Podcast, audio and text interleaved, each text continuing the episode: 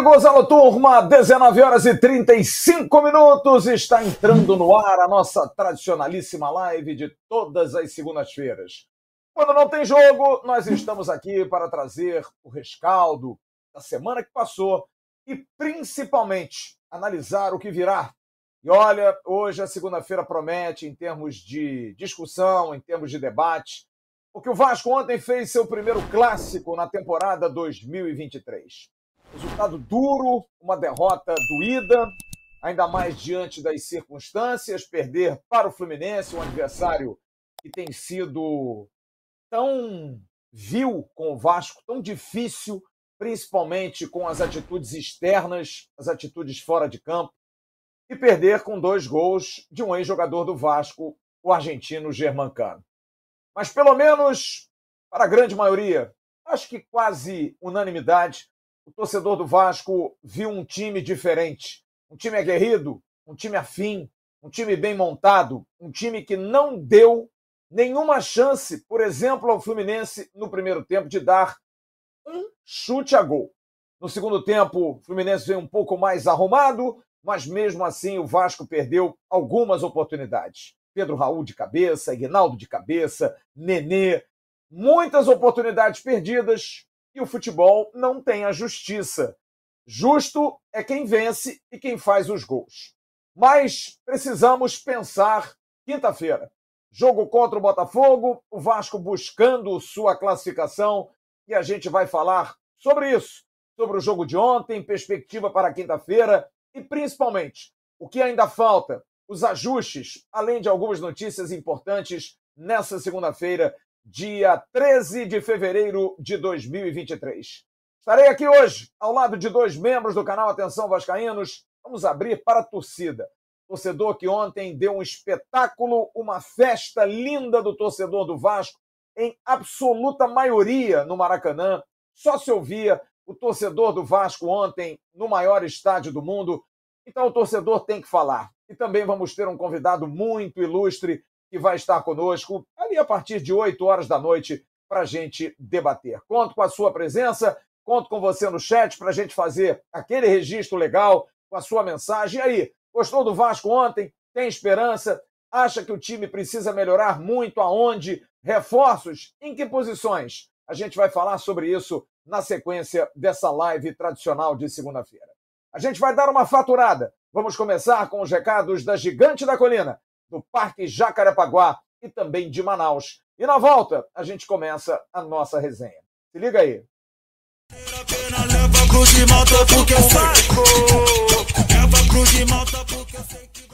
Alô, Flávio Dias, Emerson Rocha, amigos do Atenção Vascaíno. Estou aqui na Gigante da Colina do Parque Jacarepaguá. Olha só essa regatinha, ó. Regatas de verão do Vasco da Gama. Vem cá, Yasmin. Mostra aqui pro pessoal aqui, olha. Regata CRVG, Regata Vasco Coroa, essa que eu tô vestida. Regata Vasco, olha que legal essa daqui, olha. Uma regatinha branca para ir para praia, bronzeado, naquele esquema. E essa daqui, olha, é do maior de todos, regata do Roberto Dinamite. Você pode comprar também pelo site arquivofc.com.br. Tudo que você está vendo aqui, mostra aí. Tudo que você está vendo, você vai no site arquivofc.com.br e compra online com a gente. Para terminar, essa linda camisa oficial do Vasco da Gama e, é claro, com o pet no maior de todos. Ó. É isso aí, galera. www.arquivofc.com.br. Valeu!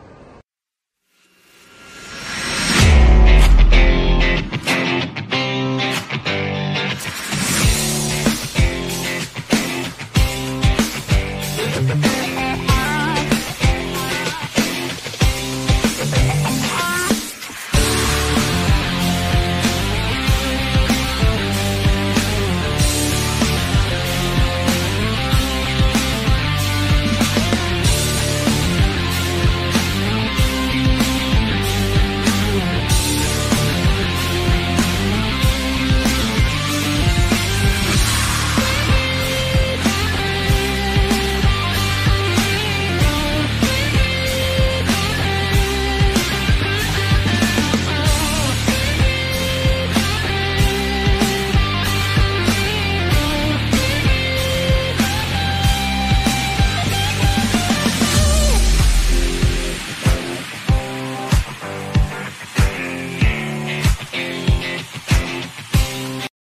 Isso, você que quer comprar produtos do Vasco, compre nas lojas oficiais. Lá em Manaus, com o querido Alas, e também aqui no Rio de Janeiro, com o Márcio Romano, com o Marco Romano. Olha, tem loja em Nova Iguaçu, tem loja em Copacabana, tem loja em Jacarepaguá, tem loja na Barra da Tijuca. O que não falta é produto oficial nessas lojas. Já tem mais loja, né, Vasco? Alô, departamento de marketing, departamento comercial do Vasco. A torcida do Vasco merece. Eu acho que não tem nem o porquê discutir. A torcida do Vasco prova que ela compra o produto oficial, ela valoriza o clube. Está na hora. Mas muito legal também, porque foi feito um showroom, uma maneira diferente, os lojistas sendo tratados dignamente, aparecendo para um evento com desfile das novas coleções. Bacana, é isso aí, é tratar, rapaziada, com dignidade. Deixa eu dar boa noite aos dois membros do canal Atenção Vascaíno. Estou esperando o meu querido irmão, meu querido amigo Rodrigo Dinamite, que já já vai estar conosco para participar também da nossa tradicional live de segunda-feira. Que saudade do papai, papai sempre fazia aqui com a gente. Papai Dinamite, que é tão emblemático naquele que vai ser o clássico de quinta-feira, o gol mais bonito do Maracanã. Quem não, quem não deixa de se lembrar? Aí, a gente faz essa homenagem e vamos fazer para sempre.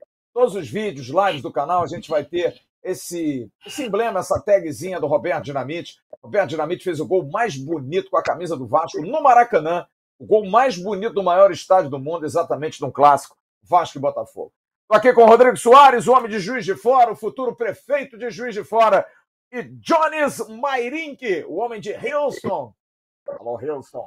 Houston, Houston, we have a problem. O homem fala direto de Houston, cheio de objetos voadores não identificados. Porra, deixa eu falar, é fazer um pedido aqui. Avisa aí o Biden, o, o, o, o Jones, por favor. Vai ter calma. Eu quero ver o Vasco ser campeão antes de ele acabar com o mundo, tá? Porque ele está explodindo tudo que vem do ar, cara. Deixa o Vasco ser campeão, aí ele explode tudo que ele quiser. Precisa gritar um pouquinho ser campeão, né? Rodrigo, tudo bem, meu querido? Tranquilo, Flávio, tudo bem. Um pouco rouco ainda é de Maracanã. É, é mole não, cara. É mole não. É, Jones, e você, meu amigo? Como é que tá? Tudo bem? Tudo bem, graças a Deus, Flávio. Obrigado pelo convite. Pô, prazer estar aqui podendo falar com vocês e estar aqui com o canal, com todos os vascaínos. Legal, cara. Bom, vamos falar um pouquinho do jogo, né? Vamos tentar é, analisar um pouquinho a partida. A gente já falou muito ontem. Aliás, sobre hoje, fiquei muito feliz. Falei com o pessoal da Dali. Nós tivemos ontem a nossa primeira transmissão com imagens através da plataforma Dali. E o início da transmissão com alguns problemas de sinal, mas nós tivemos números muito legais. Por uma primeira transmissão, muito bacana. Outros eh, profissionais também fizeram é, a transmissão através desse sinal, inclusive canais do Fluminense, e ninguém fez melhor em termos de números do que o canal Atenção Vascaínos.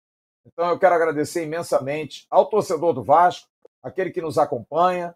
É claro que erros acontecem, é claro que a gente depende num sistema de streaming que a internet funcione, que o sinal chegue bem. No início a gente estava com a imagem meio que trincada, mas depois a coisa atualizou e a gente fez uma transmissão bacana. Tivemos um, uma participação também através do canal Atenção Vascaínos, com as nossas imagens. Intervalo de jogo, deu uma audiência bem legal. O torcedor às vezes sente essa falta né, de ter também a opinião no intervalo, como o velho e bom rádio. Você ligava no intervalo para saber o que pode ser feito para o time melhorar, para o time crescer, enfim, uma análise. O torcedor é, é, tem esse hábito então foi bem bacana e eu quero agradecer imensamente. E no jogo Vasco e Flamengo, nós vamos fazer a mesma transmissão com os mesmos profissionais. Agradecer ao querido Rafa Ribeiro, ao Jean Faísca, ao Emerson Rocha, ao Bismarck, porque não é fácil, não, cara. A gente entrou no ar às 5h15, saímos do ar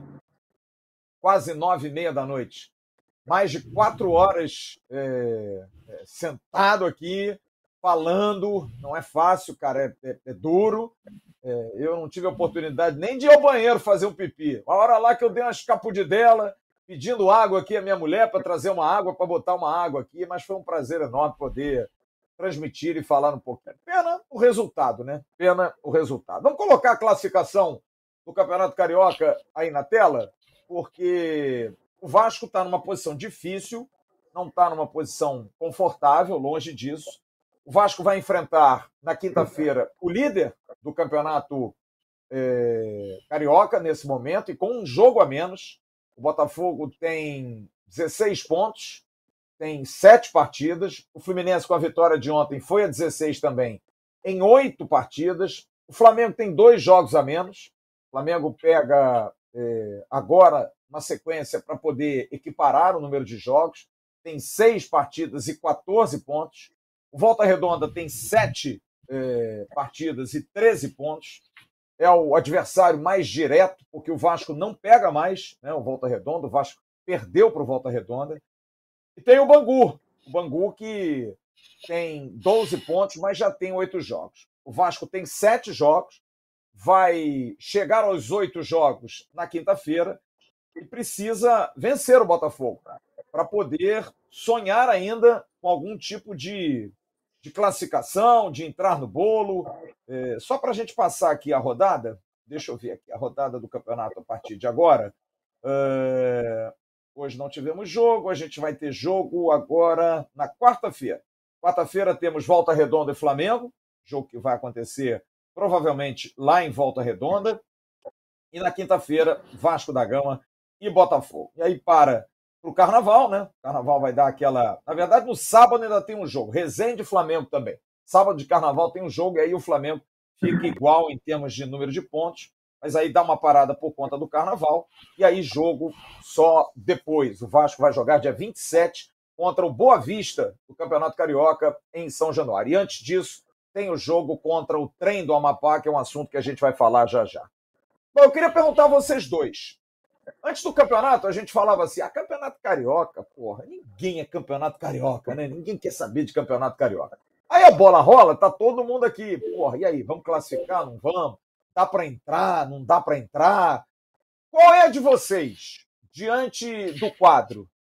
É insatisfatório pelo fato do Vasco não estar brigando tão diretamente, apesar de que existem ainda boas chances. O Vasco tem, é, além do Botafogo, vai ter o Boa Vista, o Flamengo e o Bangu. Então, tem ainda aí alguns jogos.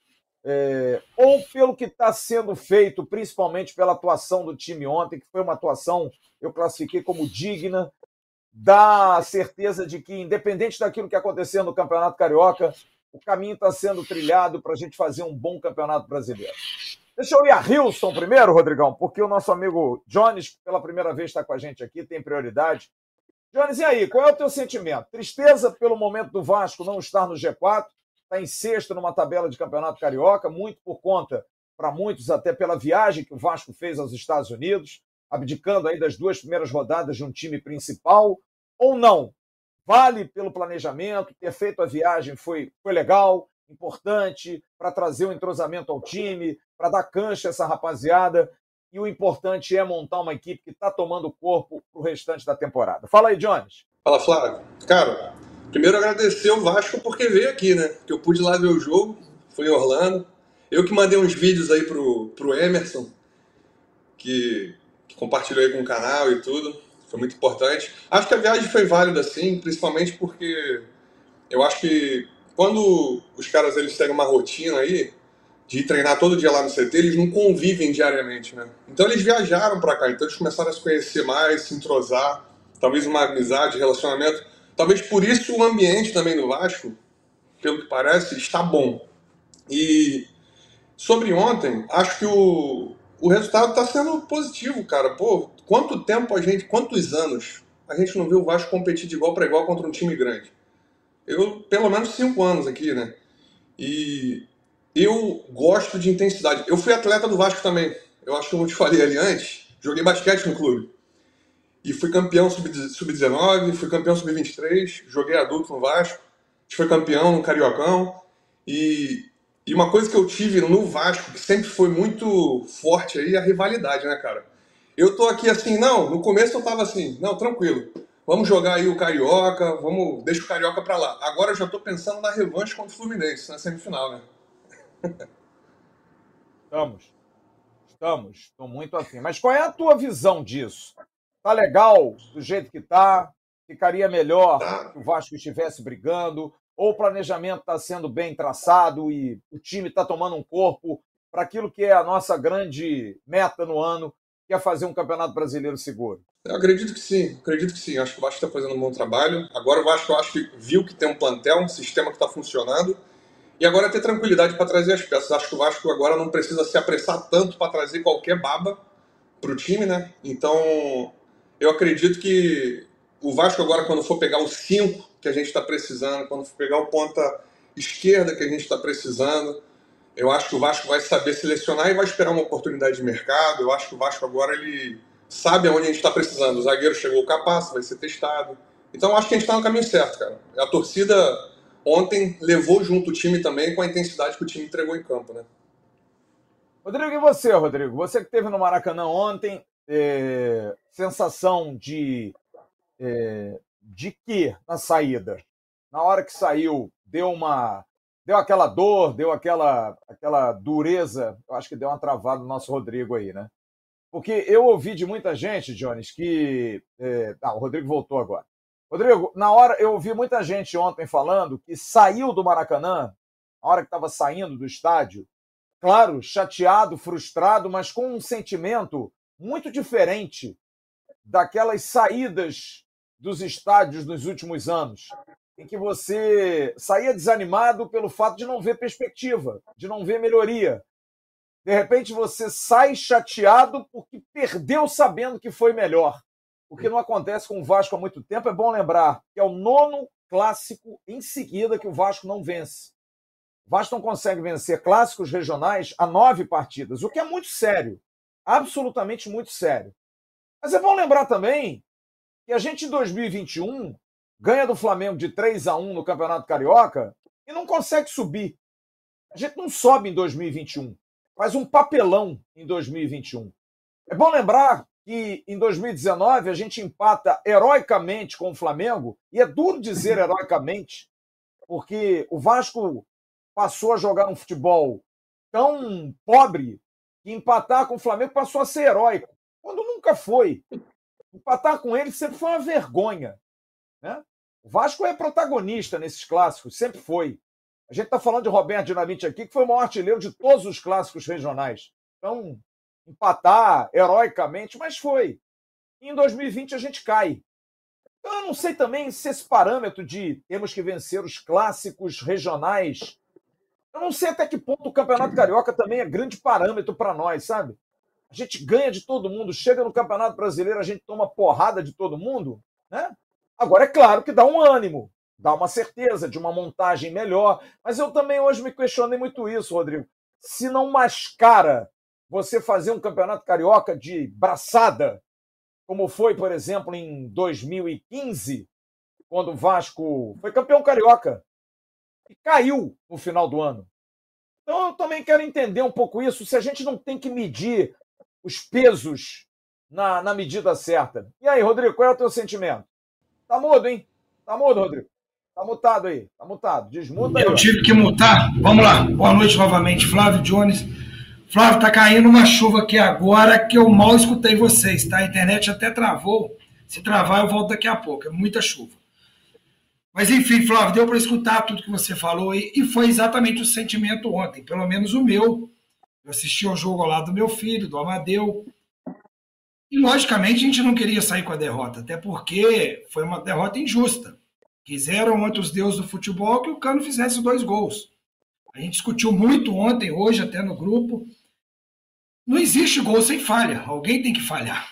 Senão o jogo ficaria 0 a 0 Eu acho que no primeiro gol, uma falha do Miranda na marcação, deixou o Cano sozinho, o que não pode acontecer. É o cara que precisa de uma bola. E no segundo gol mais polêmico, as pessoas, alguns dizendo que o Jardim estava adiantado ou não, enfim. Eu acho que é mérito do Cano 100%, não culpa o Jardim aí em nada. É um lance de, de gênio e ele acertou. Mas voltando aí ao tema, Flávio, o sentimento, pelo menos meu, vou falar aqui por mim, pelo meu filho, pelo Amadeu, triste sim com a derrota, mas muito feliz pelo que a gente viu ontem, principalmente no primeiro tempo. A gente levar em conta que a gente jogou com o terceiro colocado do ano passado, do campeonato mais difícil do mundo, que é o Brasileirão Série A. O Fluminense vem com aquele conjunto. O Fluminense tem o técnico no Rio que está mais tempo no comando. Há um ano com o Fluminense. O Vasco está com um time de dois meses. Uma montagem recente. Julgamos desfalcado. Será que o Jair não fez falta ontem? Um Figueiredo, um Marlon? Então, assim, o que eu tenho para dizer, Flávio, ficou a impressão muito positiva, tá? Esse time vai construir muito ainda. Quanto ao Carioca, Flávio, eu dizer assim, ah, não quero, serve de treino, é um pouco de, de, de hipocrisia. A gente quer sempre vencer, igual o Jones falou aí, né? A gente entra para vencer. Mas se não vencer Carioca, Flávio, e a gente vê mais jogos como os de ontem, vai deixar a gente bem tranquilo para a sequência do ano aí, com certeza. É, eu, eu, digo assim, é, eu falei isso hoje até de manhã, o sentimento é um sentimento muito dolorido. Sabe, você. Eu hoje passei um dia assim. Não é amargurado, mas frustrado. Eu não quis ver melhores lances, não vi gol, não vi comentário, vi absolutamente nada. Fui dar minha caminhada hoje, meti meus oito quilômetros lá, depois saí com a minha mulher, aí tirei aquele soninho de tarde e nada, não, não acompanhei. Fez, fiz minhas apurações, as notícias que eu vou dar daqui a pouco, mas o sentimento assim de. Porra, não tem jogo amanhã, não, cara. Tô doido para ter outro jogo, sabe? Eu tô doido pro VAR jogar amanhã. Eu tô já ansioso. Hoje eu liguei para a SERG, para a Associação de Cronistas, cobrando o meu credenciamento para quinta-feira.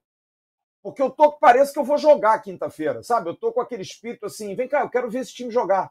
Eu quero, quero jogar de novo. E ontem à noite, eu tomei uma liberdade, eu mandei uma mensagem ontem para o técnico do Vasco, Maurício Barbieri. Fiz questão de mandar uma mensagem para ele. Ele disse: Acho que o que você fez hoje foi, de alguma maneira, trazer um pouco de dignidade ao Vasco. Se você mexeu mal, se você mexeu bem, se o time foi incompetente para fazer os gols. O que eu cobro aqui, e quem sou eu? Apenas sou uma voz é, mas o que eu quero mostrar ao torcedor do Vasco é que quem fala aqui tem muito tempo de estrada, mas muito tempo de estrada, muito, muito tempo. Eu já vi de tudo no futebol e em quase todas as partes do mundo. O que o Vasco fez ontem me resgatou um pouco de dignidade. Eu ontem, durante o jogo, no primeiro tempo, eu, eu, porque eu tô ficando velho, a gente fica com pinta de babão, de babaca, de chorão. Fiquei emocionado ontem no primeiro tempo, cara. E uma hora que o PEC saiu riscando todo mundo. Porra, eu me lembrei do Euler, sabe? Eu me lembrei do Donizete. Aí o Galaça dando porrada nos caras, empurrando. O Egnaldo deu um dedada lá no Nino. Eu falei, porra, cara, esse é o Vasco que eu quero, porra. Eu posso perder, mas eu não posso ser frouxo.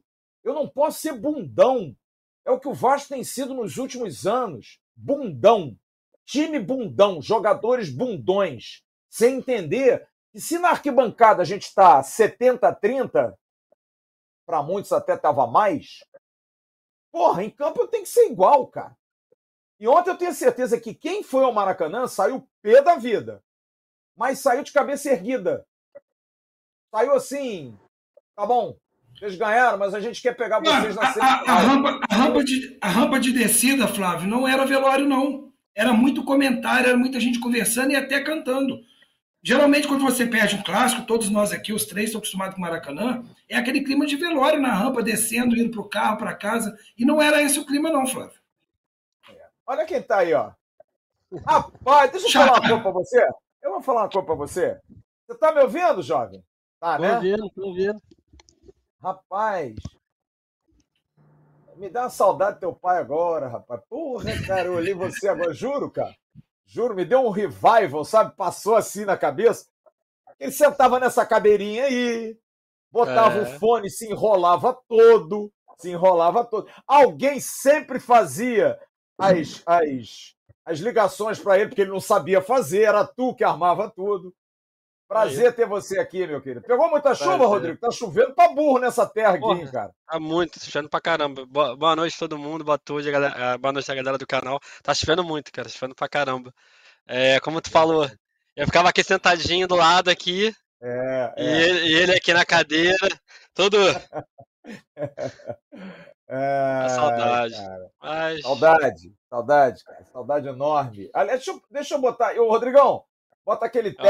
E que a gente está botando agora toda a live, todo todo programa que a gente faz, a gente está botando um tagzinho. Aliás, todos os nossos vídeos têm um tag do seu pai, sempre terá, cara, sempre terá. A gente. Ô, tá Flávio, aí, temos gente três Rodrigos, hein? Três é, Rodrigos, você tem que pôr sobrenome. É verdade. Tá sempre aí, ó. A gente tá sempre botando e nunca vamos esquecer, jamais, cara, de maneira nenhuma. Rodrigo, você foi ao jogo ontem, não? Fui de norte. Foi de norte. Você é guerreiro. Cara, eu tava, falando, eu tava falando aqui, cara, pro, pro, pro Rodrigo Soares e pro Jones. O Jones está lá nos Estados Unidos, tá convivendo uhum. lá com os OVNIs, lá em Houston. Ah, tá lá nos Estados Unidos. É... Eu, eu, eu acho que o torcedor do Vasco ontem, cara, eu tô putaço. Você, assim, Lógico, bem claro no também português. Tô, também tô puto Perder. que perdeu, mas... É. Eu já sei até o que tu vai falar. Eu já Jogamos sei que tá... muito. Muita, cara, é, é, é, como você falou, está sendo feito uma, um, um, um, novo Vasco, né? Vamos falar que é assim, um novo Vasco. É, é, ontem foi o primeiro clássico pós 777 aí que a gente pode concretizar que é o primeiro clássico. E assim, é, primeiro tempo muito bom, Flávio. Assim, pelo menos do meu ponto de vista sabe? Ali atrás, certinho, marcando, não dando espaço. Os caras pegavam na bola, já tinha alguém em cima, outro sobrando, ultrapassagem do Fluminense. Aí eu vejo mais pelo ponto de ter jogado um pouco. Porra, os caras não conseguiam fazer uma ultrapassagem, cara. O time do Fluminense tá jogando um ano junto aí, dois anos juntos já, essa galera. E a gente sem Jair, que é um cara que pode dar uma sustentação maior no meio. O Figueiredo, que é um cara que, querendo ou não, usa força, tem a explosão. Então, assim, é, lógico, o segundo tempo dá, deu uma caída. É, o Fluminense também, é, por, por estar já mais é, é, é, alinhado o time, eu acho que conseguiu sair mais para o jogo. Mas me deixou muito satisfeito. Eu estava com a Valentina ontem, a gente foi lá no, no, no pagode antes. Né? Pô, muito maneiro cara, o vídeo, cara. Muito cara, legal. Ela, ela, vou te falar, cara, eu Valentina, aí tu não existe. Ela ficou toda. Ela, será, será que meu avô tava, tá vendo? Eu falei, você pode ter certeza que teu avô tá muito feliz de onde ele tá. Que, pô, ontem, um pagode, né? Que normalmente a galera tá ali bebendo, rindo, conversando. Eu olhava pro lado, todo mundo assim, ó, chorando. Mas, voltando a falar do jogo, foi assim, eu achei o jogo, lógico, a gente não tá satisfeito com o resultado. É, a gente queria a vitória, teve chance da vitória, é, o Pedro Raul, um PEC, mas assim, satisfeito pela atuação é, é, num primeiro clássico com um time em, em, uma montagem, uma nova montagem, né? É, e uma coisa importante, até é bom o Rodrigo estar aqui, porque foi jogador de base do Vasco. O Vasco ontem praticamente estreou um volante que é o Barros. Eu não sabia quem torcida, era. É isso. O Barros é um, é um, jogador que veio de uma tribo indígena, base do Vasco. O Vasco é um clube de tanta inclusão. Temos um índio jogando no Vasco. Olha só que coisa fantástica. E o Rodrigo, que é um menino, né, homônimo de vocês, que é muito combatido por ser um jogador. Ah, ele tem limitações. Mas que partida fez o Rodrigo? Cara? Muito boa partida. Sabe? Dentro, dentro da limitação dele, ele não é um virtuose, não é um volante que vai chegar na área, que vai bater em gol. Que... Mas, cara, é o, é o jogador, é o jogo sujo, é aquele cara que precisa ter no jogo, cara. Tem que ter esse tipo de jogador. Que legal você ver ontem, dos 11 em campo, cinco eram reforços e seis eram jogadores criados no Vasco. O Miranda, o Rodrigo, o Barros, o Galaça não foi criado, mas veio para a base do Vasco, o Peck e o Alex Teixeira seis jogadores criados na base do Vasco. E não dá, e eu sei que o torcedor, se ele pensar assim, a gente tem que reforçar, a gente tem que contratar, claro que tem. Mas é exatamente nesse momento que a gente precisa ouvir e ver esses moleques. A gente precisa entender se esses moleques vão ou não. E eu falei isso hoje, Rodrigos e, e, e Jones. Vocês acham que a geração do pai do, do, do Rodrigo deu todo mundo para jogador? Não deu, cara. A geração do Bismarck e do William o Tiba, por exemplo, era um baita de um atacante. No Vasco não deu certo. Foi pro Bragantino, foi campeão brasileiro no Bragantino. Então nem todo mundo vai dar certo. Agora, como é que a gente vai saber se vai dar certo? Tem que dar chance, cara. Os moleques têm que jogar, cara. Tem que ter um dia de jogo. Nem que ele erre. Nem que ele erre, mas tem que jogar. Então, bacana isso, né, Rodrigo? Rodrigo Dinamite.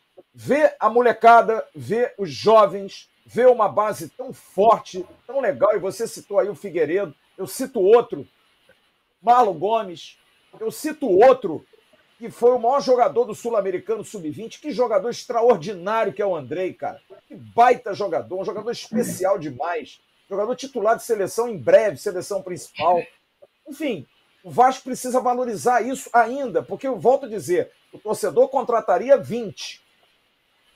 Mas vamos dar chance a quem está lá dentro, cara. A gente faz tanto trabalho bom, né, Rodrigo? Precisa dar chance para essa molecada, cara. Sim, sim. A gente no ano passado, até nos anos anteriores, a gente falava muito de, de colocar a garotada é, em um momento difícil, né? Numa Série B, é, brigando para subir, jogando a responsabilidade para cima da garotada. É, acho que hoje está se montando um elenco, é, o torcedor fica ansioso, fica nervoso, querendo resultado. E eu tive lá em Brasília, no Vasco e, Nova Iguaçu, no, no pontapé que eu tive que dar no, no jogo contra o Nova Iguaçu. E eu conheço o preparador físico, que é o Gustavo. É, o pai dele tem um filhinho, que é o João, o filho dele estuda com a minha filha, mesmo, estudava no mesmo colégio. E ele fala muito, Rodrigo, é, é, você pode ter certeza que é, a vontade esse ano não vai, não vai faltar. É, não é um elenco excepcional, não é nada de diferente, mas é um elenco que se doa muito, que busca muito é, é, sair do campo esgotado, mas com resultado. É, você falando da garotada, da garotada que eu falo assim, o PEC fez 23 agora, o Figueiredo está nessa faixa etária. Eu acho importante, Flávio, os garotos jogarem, sabe? É, é, veio o Pedro Raul, veio o Jair, veio agora o Capasso. É, mas, cara, vamos dar oportunidade para os garotos, sabe? É, tem qualidade. E não só eles. Esse lateral também, acho que é Paulinho, né? Se não me engano. Paulinho. Pô, Paulinho. eu vi um jogo desse moleque. É, é, é, Porra, a gente sabe que quando chega no profissional pode, a coisa pode demorar a, a engrenar. Mas por que não dar uma oportunidade, sabe? Eu acho que a gente vê muito assim, ah, o Vasco tem que contratar mais três. Gente, tem, mas não é no estalo, não é assim que vai contratar. Aí contrata um, a torcida fala, ah, não era essa que a gente queria. Então, assim, eu acho que tem que ter muita calma na contratação. Mas eu acho que o Vasco está caminhando, está indo no caminho certo. Para daqui a um, dois anos a gente está ali em cima brigando. É, é, hoje, Rodrigo e Jones, eu brinquei hoje no nosso grupo de WhatsApp, eu falei assim: o Vasco tem que contratar um primeiro volante, não tem?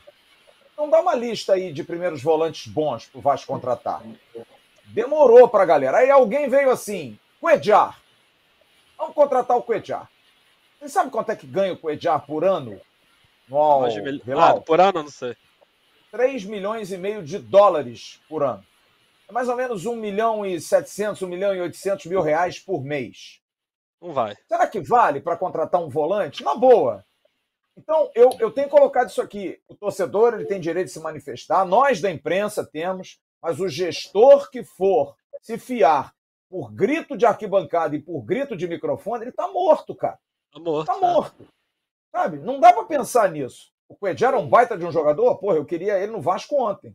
Mas, o, o, o Rodrigo Soares, não dá para a gente pensar também em irresponsabilidades apenas para atender um chamado, porque tá aí o exemplo.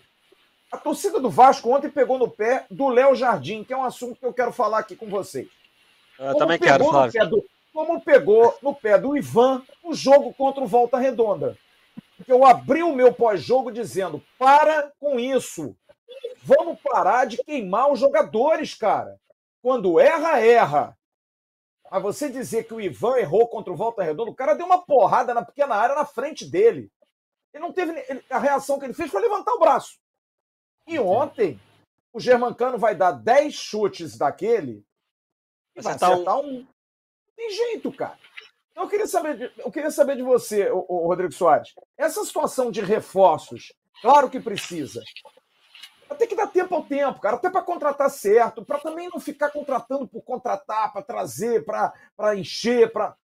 Né? Tem que ser, tem que ser tiro certo, né, cara? O dinheiro também tem dono, né, parceiro? Não é sair botando dinheiro à roda aí para gastar, depois não dá certo. Quem é que paga a conta, né? O Flávio, exatamente. A gente, quando a gente pede calma aqui, né? Eu tenho o meu grupinho aqui em Minas também. Não é um AV, mas é uma, uma turma aqui que, que a gente debate muito. Quando a gente fala que tem que ter calma, o povo fala: Poxa, mas qual que é o problema? Vocês estão jogando contra. A gente vendeu o futebol do clube para que contratasse. Mas não é isso, cara. É o que o Rodrigo Xará falou aí, o Dinamite. A gente não pode sair comprando o cara a qualquer custo. Eu acho até, vou falar aqui agora, eu sei que eu vou apanhar. Eu acho até que a gente já fez bastante compra para dois meses. Surpresa que depois do Ivan chegou Léo Jardim.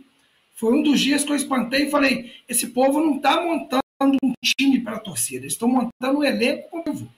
E assim vai ser, Flávio. Eles vão ver peças. A gente está no segundo mês de contratação. Sexto ou sétimo mês de SAF, ok. Mas a SAF, quando entrou, a gente tinha campeonatos ainda. O campeonato acabou em dezembro. Os clubes começaram a liberar jogadores. Foram feitas contratações que, que eu penso, Flávio? O Carioca é exatamente para isso. E a garotada que a gente pode dar oportunidade, por que não? Foi um assunto que você entrou aí com, com o Rodrigo Dinamite. Por que não usar o, o Carioca para ver se encaixa? O Marlon está voltando. O Marlon está voltando daqui a pouco, o Figueiredo pode encaixar. Qual a real necessidade de compra? Vamos investir agora num jogador, como você falou, de 2 milhões mês? E se não vinga? Quem devolve o dinheiro? Exatamente por aí. Eu acho que o caminho está muito bom, Flávio. Sinceramente, e o que eu vi ontem dá para a gente ficar feliz e acreditar no projeto. Ô, Jones, e tem um detalhe, o Rodrigo levantou bem aqui o dinamite.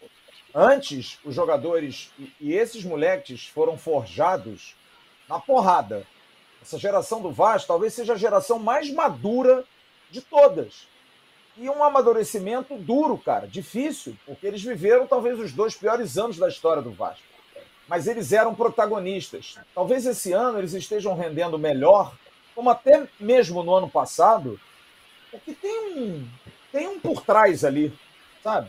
O Miranda, por exemplo, ontem não fez um jogo. Eu não acho o Miranda um zagueiro excepcional. Muito pelo contrário, acho que o Miranda é um zagueiro até que não é zagueiro. Acho que o Miranda é muito mais volante. Mas vamos lá. Mas o Miranda domina uma bola e tem o Léo do lado. Ele tem o Puma. Ele rola a bola no meio pro Jair. É diferente de você dominar a bola, tocar na direita pro Paulinho na frente está o André e o Marlon Gomes, e do teu lado esquerdo está o, o Zé Vitor. O problema é que os moleques da base do Vasco sempre têm que resolver. Esse ano não, cara. Ele, esse ano eles estão ali complementando. Olha só como é que a gente está escalando um time. Léo, Puma, Capasso, Léo e Piton. Meio de campo. Rodrigo, Jair, Marlon. Peck, Pedro Raul e Figueiredo. Vamos pensar nesse time? É o melhor time do Vasco? Não, não é o melhor. De repente, um volante melhor que o Rodrigo. Mas alguém contesta o PEC hoje? Alguém contesta o Marlon Gomes no meio hoje? Alguém contesta o Figueiredo meio, na frente hoje? Não. Mas a gente tem outros jogadores no entorno que dão solidez aos moleques, cara. Dá facilidade para jogar, cara. Sabe que Bismarck e William jogaram bola para burro no Vasco? Porque do lado ele tinha o Giovani, na frente ele tinha o Romário, o pai desse cara. Sabe, é diferente você jogar com os, com os cascudos, com os puta véia jogando. Os medalhões, né? É, é, cara, tem que ter. Tem que ter um respaldo. Eu vi hoje uma foto, cara, umas duas, três fotos, o Pedro Raul umas, várias vezes falando com, com o Peck, chamando o Peck para conversar. Faz assim, faz assim, faz assim, sabe, dando, dando, dando letra. Stalker, né? É, é fundamental, não é não, Jones? Sim, sim. E, e aquilo, né, cara? Tu olha para um cara, tu olha ali o, sei lá, Galarza, o Rodrigo, vai olhar para o lado, tem o Jair para figurar a rebordosa, fica diferente, né? E, pô, o Rodrigo ele jogou na base, ele, ele conviveu um pouco no profissional também, então é diferente tu jogar com o moleque ali da tua idade quando você vai fazer uma transição com os caras ali em cima, né? Então, assim, ter moleque que eles foram subindo, passou pela, o PEC principalmente, né? Passou por um elenco que a gente viveu em 2019 morto. 2020 morto, que não sentia nada. Não tinha um cara brigando, não tinha um cara dando uma cabeçada, brigando, sei lá, fazendo alguma coisa, né? E, e agora tu vê que os caras estão sentindo o sangue correr. Primeira bola do jogo ontem, Galarza. Galarza é aquele moleque que fala assim, vai lá dar uma cabeçada na parede. Ele vai, meu irmão. É maluco. Mas é, mas é o espírito do time que que a torcida quer ver. Que, que, maior ídolo no futebol, Roberto e Edmundo. O que, que a gente mais vê nos caras? Torcedor em campo, sabe? Vibrando. Os caras, pô, meu irmão, batia, fazia, acontecia. E, e você vê agora esses meninos tendo referência no Léo Pelé. Pô, tu tem um goleiro, dois goleiros que você tem agora. Pro próprio House, Alexander, para conviver com esses caras é diferente. você vê esses caras fazer diferente. Ano passado, o nosso refúgio, quer dizer, o refúgio, né? Teve o Andrei, que assumiu uma responsabilidade que ele não precisava assumir. E eu imagino para o moleque da própria idade olhar ele e tentar também ter a mesma maturidade, a mesma forma de jogar. E eu acho que isso, por um lado, coitado, assusta o moleque, atrapalha o desenvolvimento. Agora, quando você tem um Jair para falar, não, deixa que eu seguro aqui, tem um Pedro Raul ali na frente como referência, o Peck ano passado pegava a bola, dava para o lado tinha o Tubarão, dava para frente tinha o Raniel. Quem ele tem hoje? É.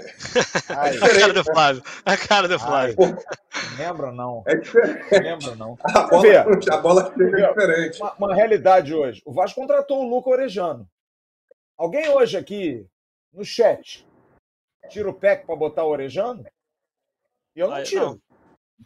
E eu, e eu sou crítico do PEC pra burro. Mas o PEC tá jogando pra cacete, cara. É. Eu falei com ele ontem, Flávio. Eu falei com ele ontem. E aí? É que, manda, assim, ele desbloquear, é... manda ele desbloquear a gente no Twitter, pô. Ele é chateado com a gente, pô. Não, porque foi aniversário dele, acho que no sábado. sábado e eu não, dei para... É, é, eu não dei parabéns, aí mandei... acabou o jogo ontem. É, mandei um áudio pra ele, tava em casa já. Falei, cara, é, continua assim. Porque assim, o que eu via no PEC, até no, fui no CT ano passado com meu pai. Cara, tem que ir pra cima, irmão. Vai pra cima, não fica com medo de perder a bola, não. Mano a mano, Ontem teve um mano a mano, ele e o lateral esquerdo. Quem é que joga pela esquerda do Fluminense? Eu Era o Guga. É o Guga. O Guga. Ele foi, ele ele foi, foi dentro. dentro. Foi dentro. E, e, tem que fazer isso, Flávio, porque assim. Ele vai perder uma, vai perder duas, uma hora ele vai passar, cara. O atacante. É, é, ele vai levar vantagem. O cara tá de costas pro gol, cara. Até o cara virar e o Peck não é aquele cara rápido, mas é um cara que não é de bobeira, entendeu? E vem se aprimorando. No passado ele vem melhorando. Esse ano no Carioca ele tá aí em evolução. E eu falei, cara, vai dentro. E, cara, pô, tô, tô indo pra dentro agora. Esse ano, é, ele falou no passado. Eu falei, porra, esse ano é teu ano, né, cara? Aí ele falou, porra, esse ano é meu ano. Então vambora, pô, assim, porque é, eu acho que é importante também, sabe, você incentivar. Pega que tem 23 anos, cara. O que, que tu fazia com 23 anos? Entendeu? É, é uma responsabilidade que ele, ele tá assumindo também e, e eu não tô tirando dele da reta, não. Ele tem que assumir mesmo, porque hoje, hoje ele é titular incontestável do Vasco na posição dele. É, você vê o Marlon Gomes, por exemplo. O Marlon Gomes tem 19 anos, se eu não me engano. Já é, é pai, cara. Vai fazer Já 20 é pai, agora. Cara. Sabe? E imagina a cabeça. Aliás, essa geração Andrei e Marlon Gomes, os moleques são brabo, cara. A cabeça do Andrei é um moleque muito maduro para a idade dele. E o Marlon é a mesma coisa, cara. A mesmíssima coisa. E acho que isso para o jogo é muito. Por isso que eu acho que o Marlon Gomes vai ser titular do Vasco. Vai ser titular do Vasco. Ah, mas o Vasco tem que contratar um camisa 10 que vai lutar vai contratar. É, vai contratar, vai mas vai, vai brigar. Mas vai brigar. É isso. É que nem o Orejano. Joga pra cacete, eu também acho. Vai ter que brigar vai com o que PEC, brigar com o PEC. Sim. É isso, cara. É isso. Não dá pra ser assim, não. Ah, tem que trazer o som de fora que resolve. Calma. Calma. Traz. É. Bota aqui. Vamos jogar junto. Agora, o que vocês queriam falar do Léo Jardim aí? Rodrigo, ah, foi falha, foi falha do goleiro cara, do Vasco. Então, Como é você é... viu aquele lance do, cara, do ah, Então, eu, eu tava olhando, eu tava com a Valentina, a Valentina, pô, puta da vida já. Eu falei, filha, calma, calma, calma, calma.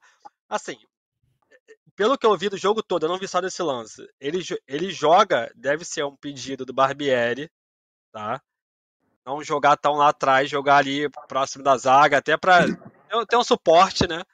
É... Ah, cara, é um lance que você falou. O Cano vai tentar fazer 30 ali, vai acertar duas daquela ali, ainda mais para esquerdo. Então, assim, é... eu acho que foi mais felicidade do Cano, que a gente sabe. O Cano joga demais. Joga a, demais. Gente, a gente já teve ele no Vasco. Sim. Cara, o cara. Ele, ontem ele, foram três bolas que tentou pegar de primeira. A do gol, uma que ele isolou.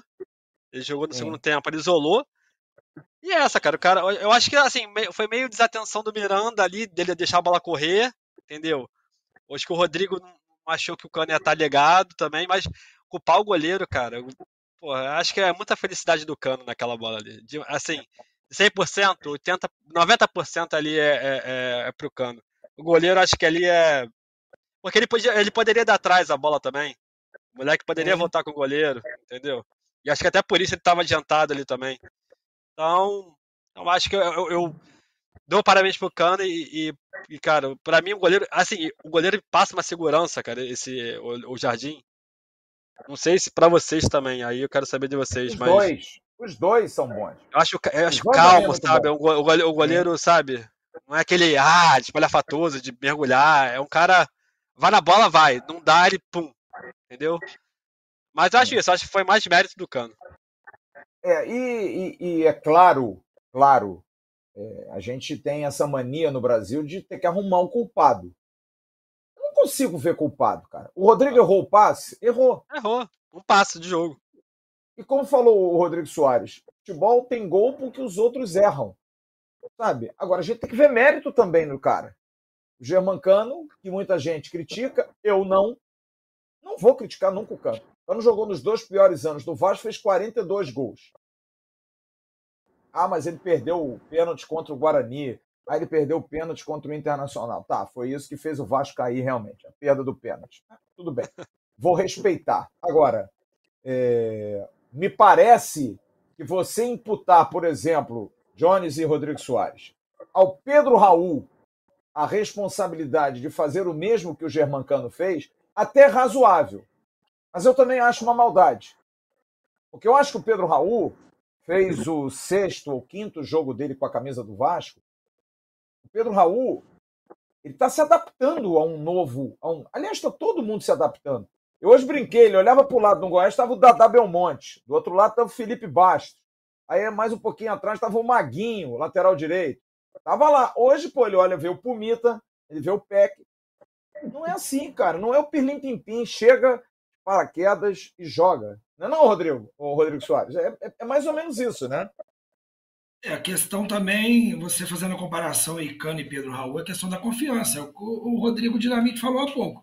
O PEC, por exemplo, vou citar o PEC novamente, ele está mais confiante. Ano passado era uma pressão que tinha que subir, tinha que subir, o PEC não podia errar, o elenco era limitado, a gente depositava muito nos garotos, e o PEC esse ano está mais solto, a cada jogo evoluindo. Estou fazendo essa comparação exatamente isso. O Cano está no elenco que ele já joga, ele está com o treinador há um ano, ele fez um ótimo brasileiro ano passado. O Pedro Raul acabou de chegar, está conhecendo a equipe, está conhecendo jogadores. O Pedro Raul, sim, está com uma pressão ainda. O atacante que não faz gol sofre pressão. É, é dele, é do cara. Mas vai se soltar, Flávio. Isso é questão de tempo. A gente sabe que o cara tem competência e tem futebol. Daqui a pouco começa a deslanchar. Eu não tenho dúvida disso. É, é eu hoje até ouvi é, é, de que não, os caras têm que ter uma pressão em cima dos caras. Gente, vamos entender o seguinte: ninguém. O vestiário do Vasco ontem foi uma porcaria depois do jogo. Isso eu soube já. Todo mundo chateado para burro, cara. E eu acho isso sensacional. Tem mais é que ficar irritado mesmo, putaço, cara. Porque eu tô acostumado com o time frouxo do Vasco. Quando eu ouço isso, cara, o vestiário tava brabo ontem. Todo mundo chateado, ninguém querendo falar absolutamente nada. Que bom! Que legal, cara. E eu acho que esse é o sentimento. Agora, também tem que se pensar o seguinte: quem está dentro do departamento de futebol também está pressionado. Porque agora é o seguinte: é o deles que está na reta. Não é mais aquele vice-presidente e à noite para o clube, né? durante o dia fazia lá um negócio dele no comércio, à noite assinava os papéis. Agora não. Agora o Paulo Brax, ele recebe, e bem. Se não der resultado, amigo, é o dele que está na reta. Então tu acha que o cara não está preocupado, que o cara não está correndo atrás, que o cara já não tem um monte de jogador aí mapeado, você tem que seguir um orçamento. Vocês viram quem estava aqui no Rio? O Johannes, que é um dos diretores da 777 do Gênova, veio ao Rio. O que, que é isso? É aquela história, como é que é, do, do olho do dono engorda o negócio? O cara tá aqui. Deve ter perguntado, e aí, Brax? E aí, como é que estão as coisas? Como é que tá o bagulho aí? O que está acontecendo? Vai dar, não vai dar? Tava no Maracanã ontem. Hein, Jones? E isso é importante, é, é uma pressão que o sistema dá. Eu estou dizendo isso para o torcedor que acha que não, porra, os caras não estão. Não, eles estão muito aí, cara, eles estão muito afim. Só que, né, não é o pirlim pim de novo, não é o negócio do vamos jogar aí o pozinho que vai dar certo. Tem que dar tempo ao tempo. E eu acho o seguinte, está até acelerando o tempo, viu? Porque para mim a atuação de ontem foi surpreendente. Para dois meses de trabalho, nós fizemos ontem dois meses de trabalho. O time apresentou 12 de dezembro. Ontem foi 12 de fevereiro. Eu acho que deu uma evoluída. Hein, John? Eu acho que tem uma palavra aí que é boa para usar. Não tem mais zona de conforto. Não tem mais zona de conforto. Ano passado tinha. Beleza, tem o Raniel ali, tinha os caras ali em volta, né? Não tinha, não tinha reserva pro, pro Edmar, praticamente, entendeu? Tinha o Léo Matos ali brigando com o Gabriel Dias, mas não tinha referência. Agora, eu acho que até o trabalho que o Brax e o Abel estão fazendo é muito bom, porque os caras. A gente não esperou eles terem uma atitude para começar a jogar. Os caras já começaram a jogar. Os caras já começaram a jogar um primeiro teste. Para mim, foi ontem, contra o Fluminense. Teve o River Plate, teve outros jogos, mas assim, ontem foi o jogo que é aquilo, que a adrenalina tá correndo. É um jogo que, meu irmão, tu tem que ganhar dividida. O Vasco parece que ganhou todos os desarmes, 100% dos desarmes ontem. Então, eu acho que isso é bom, porque assim, ó, se você, por exemplo, o Brax não render, vai ser substituído como, como gestor. Se o zagueiro não render, vai vir outro zagueiro. Se o Pedro Raul não jogar, mas uma, tem uma coisa que eu ia falar do Pedro Raul. Cara, o Pedro Raul, ele tem. Desculpa. O Pedro Raul, ele tem uma. Um, ele tem uma, uma coisa dele assim, insatisfação. Insatisfação não é a palavra. Ele é indignado com ele mesmo sabe? E isso é uma coisa boa que a gente não costuma se ver. cobra muito, né? Ele se cobra muito. Se cobra ao extremo. E outra, ele briga, perturba o juiz, perturba o zagueiro, discute com o zagueiro. Meu irmão, quando a gente viu um é, Coisa que só, o só o Nenê fazia. O Nenê, só, só o Nenê fazia isso no passado. Sim. Só o Nenê fazia. Hoje você vê ontem o Léo Pelé saiu lá de trás, foi lá discutir fala... na frente. Meu pai falava muito isso, cara. Se cortando já, que ele, ele na época dele, ele era, ele, ele era o capitão, né? Então, assim, é... ele fala, cara, só o Nenê vai falar, cara. Assim, só o Nenê chega no juiz e você vê que toda hora o Nenê tomava um cartão amarelo. E ela, amarela, que ele ficava ali perturbando, falando. Eu acho que isso no, no, nos rivais que a gente tem, cara, qualquer coisinha que acontece, junta três, quatro ali no juiz e o juiz fica coado ali, fica, sabe? O, o, time, o, time, do Fluminense ontem queria ganhar o jogo no grito, cara. Intimidar ah. os moleques. O que os caras fizeram, o que o Nino fez durante o jogo inteiro, uma vergonha, cara. E, ele conseguiu o cartão amarelo. Aliás, um outro detalhe, outro detalhe importante. A Federação Carioca precisa pensar se ela quer um produto bom. Chega de escolher esses árbitros que não existem para apitar clássico. O árbitro de ontem, o teu. Como é que é o nome dele? Paludo. Porra, que juiz horroroso, cara. Cara ruim, velho. O cara prendeu o jogo todo, pendurou todo mundo, enervou todo mundo. O cara, com um minuto e meio, mas vocês estavam no estádio. Johnny estava aí, viu o jogo, vi, a gente transmitiu o jogo ontem. A bola sobe, Pedro Raul e o Nino. Gente, disputa de bola. Normal. Subiu, os dois são grandões. Cartão amarelo pro Pedro Raul. O que, que ele fez? Ele tirou o tesão do Pedro Raul. O Pedro Raul ficou com medo. Porra, eu vou fazer isso mais 50 vezes no jogo, eu vou ser expulso. E eu acho que o Barbieri tirou muito pelo dois Raul minutos. Pô, dois minutos, cara. Tu pendura o centroavante do time. Pô, sacanagem, cara. Sacanagem. O tempo todo isso. Então, só esse registro, porque quinta-feira tem um outro clássico.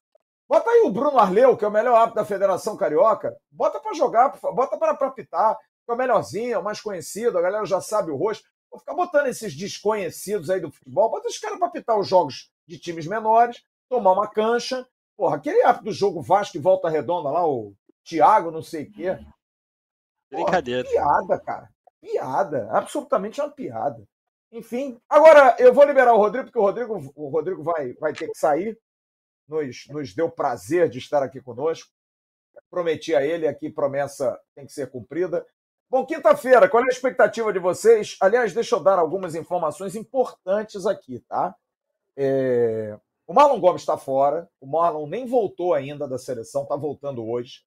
O Marlon tem uma lesão é, grau 2 é, no bíceps femoral, já está em tratamento, é uma recuperação aí de pelo menos 15 a 20 dias, de duas a três semanas. Já tem uma primeira semana comprometida. Acredito que para o jogo do Flamengo ele esteja em condição. O que não é só a recuperação, é poder estar bem condicionado para treinar. O cara tem que treinar, não é aquilo, sai do DM e vai para o campo. Não, tem uma transição para o cara fazer. A situação do Jair é uma situação curiosa. Porque hoje a minha querida Emanuele Ribeiro, do GE. Globo, deu uma informação de que o Jair tem uma lesão, foi diagnosticada uma lesão nele, e que ele poderia ficar de uma a três semanas dentro de uma informação protocolar médica. Mas eu soube agora à noite que o Jair treinou hoje. Treinou hoje. E treinou. Tá? Ele está com incômodo, treinou. Porque o que, que acontece? Eu ontem dei essa informação, e eu tive essa informação de dentro do departamento médico do Vasco, que se o jogo ontem fosse jogo decisão de campeonato, já ia para o jogo. Ele ia para o jogo. O que o Vasco não quer é forçar para o cara ficar um, dois, três meses fora. E tá certo, acho razoável. Agora, para o jogo de quinta-feira, que passou a ser uma grande decisão, porque o Vasco tem ganhado o Botafogo está se fazendo um esforço para o Jair poder jogar. Então, eu não vou dizer aqui, o Jair está fora do jogo. Não vou dizer. Respeito a opinião, a, a, informação passada ao pessoal do GE, mas o que eu tive de informação hoje me dá, assim, uma dúvida. Ele vai jogar quinta? Não sei. Não sei. Há uma possibilidade? Há. Pequena? Há. O Vasco está tentando. Acho muito difícil, porque problema muscular, o Rodrigo foi atleta, sabe, é atleta, sabe disso. Não é uma coisa assim é perigoso. É diferente você tomar uma porrada, ter uma lesão articular. Você faz lá o tratamento, melhora. Agora, músculo é um negócio muito perigoso. E sobre o Capasso, é só para a gente entender, gente. Primeiro o seguinte, Manu Capasso chegou ontem ao Rio de Janeiro, fez os exames médicos, vai fazer é, a assinatura do seu contrato e demanda regularização. Regularização de jogador estrangeiro tem um tempo precisa ir no Ministério do Trabalho, tem que ter o visto do trabalho, não é uma coisa. Então, quinta-feira, a chance é zero do Manu Capasso estar em campo. Provavelmente também, mais para o jogo do Boa Vista, há uma possibilidade que ele esteja presente. Aliás, hoje surgiu uma dúvida que eu estou colocando aqui porque eu vou usar um pouquinho a força do canal, porque eu, enfim, já está um tempinho na estrada, é bom a gente lembrar o seguinte. E eu já estou alertando aqui, para não sacanearem o Vasco, tá? Esse jogo de quinta-feira é um jogo remarcado da terceira rodada do Campeonato Carioca. Veio à minha cabeça uma dúvida. Jogadores que não estavam inscritos para a terceira rodada, esse jogo seria no dia 23 de janeiro. Vasco jogou num sábado contra o Inter Miami, dia 21, jogaria segunda-feira contra o Botafogo. Esse jogo foi remarcado agora para o dia 16. Jogadores que não estavam inscritos para o jogo do dia 23 poderão jogar por exemplo, o goleiro Léo Jardim. O Léo Jardim não estava inscrito. Bom, eu fui até a federação. E a federação me deu a dúvida. Me deu a dúvida. Não, depende do regulamento. Ora, bolas. Não tem, não tem depende, irmãozinho. Porque eu quero saber o seguinte: o jogador que foi expulso ontem, por exemplo, ele pode jogar na quinta-feira? Então, não pode. Concorda? É. Automático. O cara é expulso ontem. Pode não pode? Não pode, não pode. Ah, não, mas é a rodada, terceira rodada. O Vasco me garante o seguinte: tem nada disso. Nada disso. Mas eu já estou dando um recado aqui. Abre o olho. Abre o olho. Já falei, eles não gostam do Vasco. Não têm simpatia pelo Vasco. Tá? Só estou dizendo isso aqui, porque eu levantei e fiquei nessa dúvida. Eu procurei o Marcelo Viana, que é um cara que eu gosto muito da Federação Carioca. O Rodrigo conhece ele bem. Sujeito do mais alto nível, mas fiquei preocupado. Ele me diz assim: não, depende do, do, R, do RR, RSC, é o regulamento das competições. Bom, peraí. Aí eu pensei, mas vem cá, se o jogador expulso ontem contra o Fluminense, então ele pode jogar na quinta, porque se é um jogo da terceira rodada, ele estava ok lá, ele pode jogar. Eu acho meio incoerente, meio incongruente. Mas, ó, esse aqui é irmão desse aqui, tá? Vamos ficar ligado aí. Rodrigão, quinta-feira, o que, que, você acha desse jogo aí para poder te liberar? Tô lá, tô lá na Sul. Oba! Cara, então, assim, eu, mais uma vez, é um time que já tá com mais tempo de formação que o Vasco. A torcida tem que entender isso, que o Botafogo já tem uma base formada, jogou uma Série A no passado.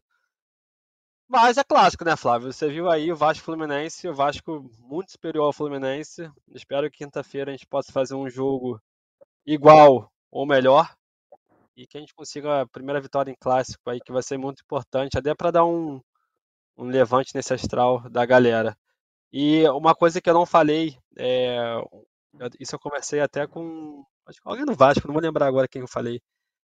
Cara, um cara que eu acho que vai dar muita, muita, muitos frutos esse ano, porque é, quando eu cheguei no Vasco, ele estava saindo, né? E é um cara que é, assim, eu acho que ele vai, ele joga, vai jogar bem a Série A. É o Alex, cara. O Alex Teixeira, para mim, é um cara que vai. Esse ano a gente vai falar: caraca, o Alex tá, tá arrebentando. Então, assim. Pô, é novo ainda, né, Rodrigo? Pô, é, o Alex acho que é. Anos, nove... Né? O Alex é 90. Acho que o Alex é, é 90. É. 89, 90. Então, assim, é um cara que. É, muita força, muita arrancada. Lógico que não tem arrancada aqui de 10 anos atrás, mas é um cara que vai jogar a Série A melhor. Assim, acho que a Série B era muita, muita porrada, campo pequeno, aí contra o Brusque lá, campo pequeno, vai em outro lugar, campo ruim. Eu acho que numa Série A ele vai conseguir mostrar mais as valências dele. Eu acho que vai ser um, um jogador muito, muito importante na Série A pra gente. Também Mas é isso. Boa, boa lembrança, boa lembrança. Meu amigo, um beijo em casa. Sabe que você é muito bem querido sempre aqui. Eu não sei se você está vendo ali atrás, ali na minha cabeça, aqui atrás, ó. Tem um cara que está cabe... tá até hoje. Cabeça branca, branca aí.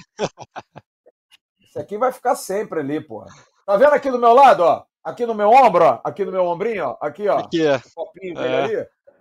Não sai, não. Ontem o jogo tava apertado, sabe o que, que eu fiz? Peguei essa moedinha aqui atrás, ó. E beijando a moedinha. Eu fico com ela, meu irmão. Meu amuleto, tá aqui. Não muita sorte, não, mas vambora. Tá junto comigo. Olha lá, olha lá, tá mostrando lá também. Sempre, meu amigo. Sempre. Tá com... Ele tá aqui, obrigado. Cara, tá com a gente aqui. Ele tá com a gente aqui. Obrigado. E vai ficar obrigado. muito feliz com o Vasco esse ano, cara. Com certeza ele vai estar ele vai, vai estar tá muito feliz sempre com o Vasco. Obrigado, obrigado. viu, Rodrigo? Pode falar, vai falar aí, o rapaz. Fala, Jones. Chega aí, Jones. Desculpa, desculpa, mas eu nem sabia que o Rodrigo ia participar hoje, mas eu queria contar um relato que aconteceu aqui em casa. Meu pai tá vindo me visitar, tá três meses aqui, e no dia que o Roberto deixou a gente, meu pai acordou de manhã, meu pai três meses, meu pai não costuma pedir isso, meu pai falou assim para minha mãe, pega a minha camisa do Vasco, eu quero botar a camisa do Vasco hoje. No dia. Ele não sabia. Aí depois ele me ligou emocionado. Meu pai tem 78 anos, né? Mas é só um relato de saber a conexão que teu pai tinha com a gente. Obrigado. É, seu pai, seu pai então, é ontem, Vasco, é o Vasco, ontem, você sabe disso. Ontem, ontem eu tava lá, só, só para finalizar que você falou aí, ontem eu tava no Maracanã. É, e aí é, você vê o carinho das pessoas, né, cara? Assim, é criança, é lógico, a criança não viu, mas o pai conta, o avô, tá com o avô. E aí, é, muita gente veio falar comigo. É, mandando um abraço, sabe? É, querendo estar tá ali. Teve um rapaz que ele me, me, me cutucou na arquibancada. É você o Rodrigo? Eu falei, sim, sim, é ele. Cara, por favor, me dá um abraço. Aí eu falei, porra, lógico, que é isso? Aí, cara, ele me deu um abraço. Aí ele falou, cara, olha pro meu braço. Aí eu olhei o braço dele, o cara todo arrepiado. Ele, cara, eu tô abraçando teu pai. Aí eu falei, pô, pode ter certeza que e eu acho que onde, onde ele tá, ele tá olhando por todos nós.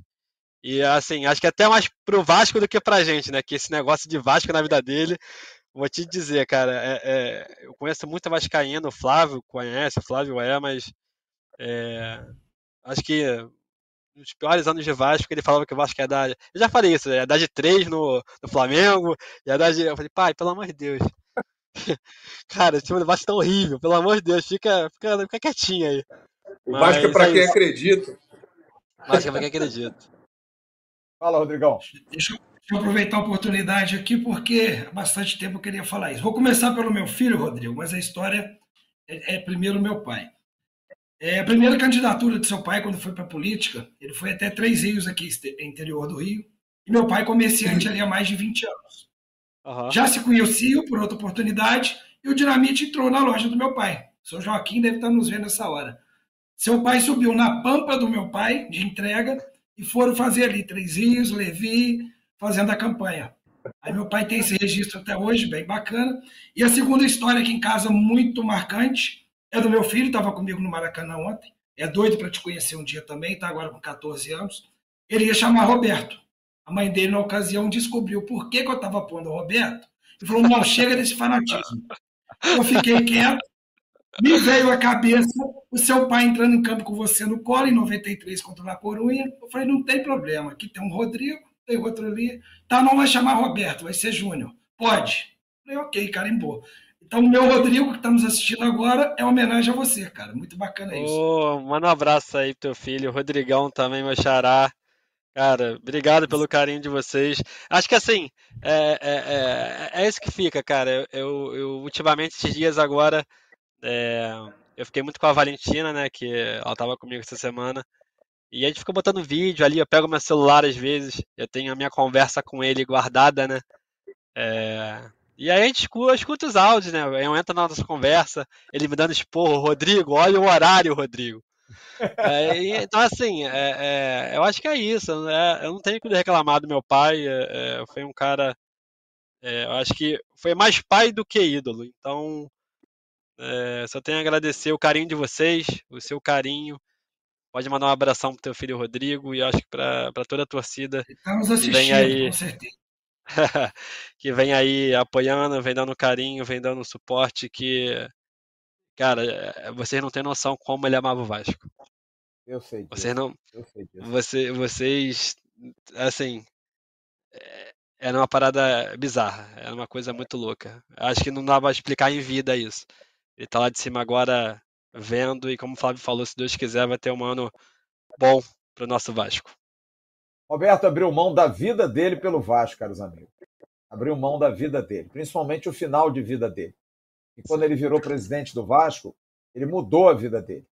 E tenho certeza que ele nunca se arrependeu disso. Apesar de ter passado anos difíceis, complicados, que a política do Vasco corrompe, corrói e dói e machuca as pessoas, mas ele fez isso tudo por amor. Roberto nunca foi um cara abastado, nunca foi um cara rico, nunca foi um cara milionário, nunca foi um cara que se locupletou do Vasco para benefício próprio. Muito pelo contrário. Muito pelo, pelo contrário. contrário. Isso, é, exatamente. Isso é muito digno, cara, que a gente precisa dizer. Por isso que quando alguém diz para mim, ah, o Roberto foi presidente, deve ter roubado muito. Ah, meu irmão.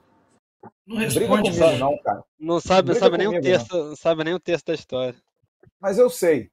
Eu já falei, falei isso para você no dia do velório do seu pai. Enquanto eu estiver vivo, eu vou defender seu pai sempre, cara porque eu era chamado de babão aqui nas lives. Seu babão, fica babando o Roberto Babo. Babo mesmo. O Roberto era foda, irmão.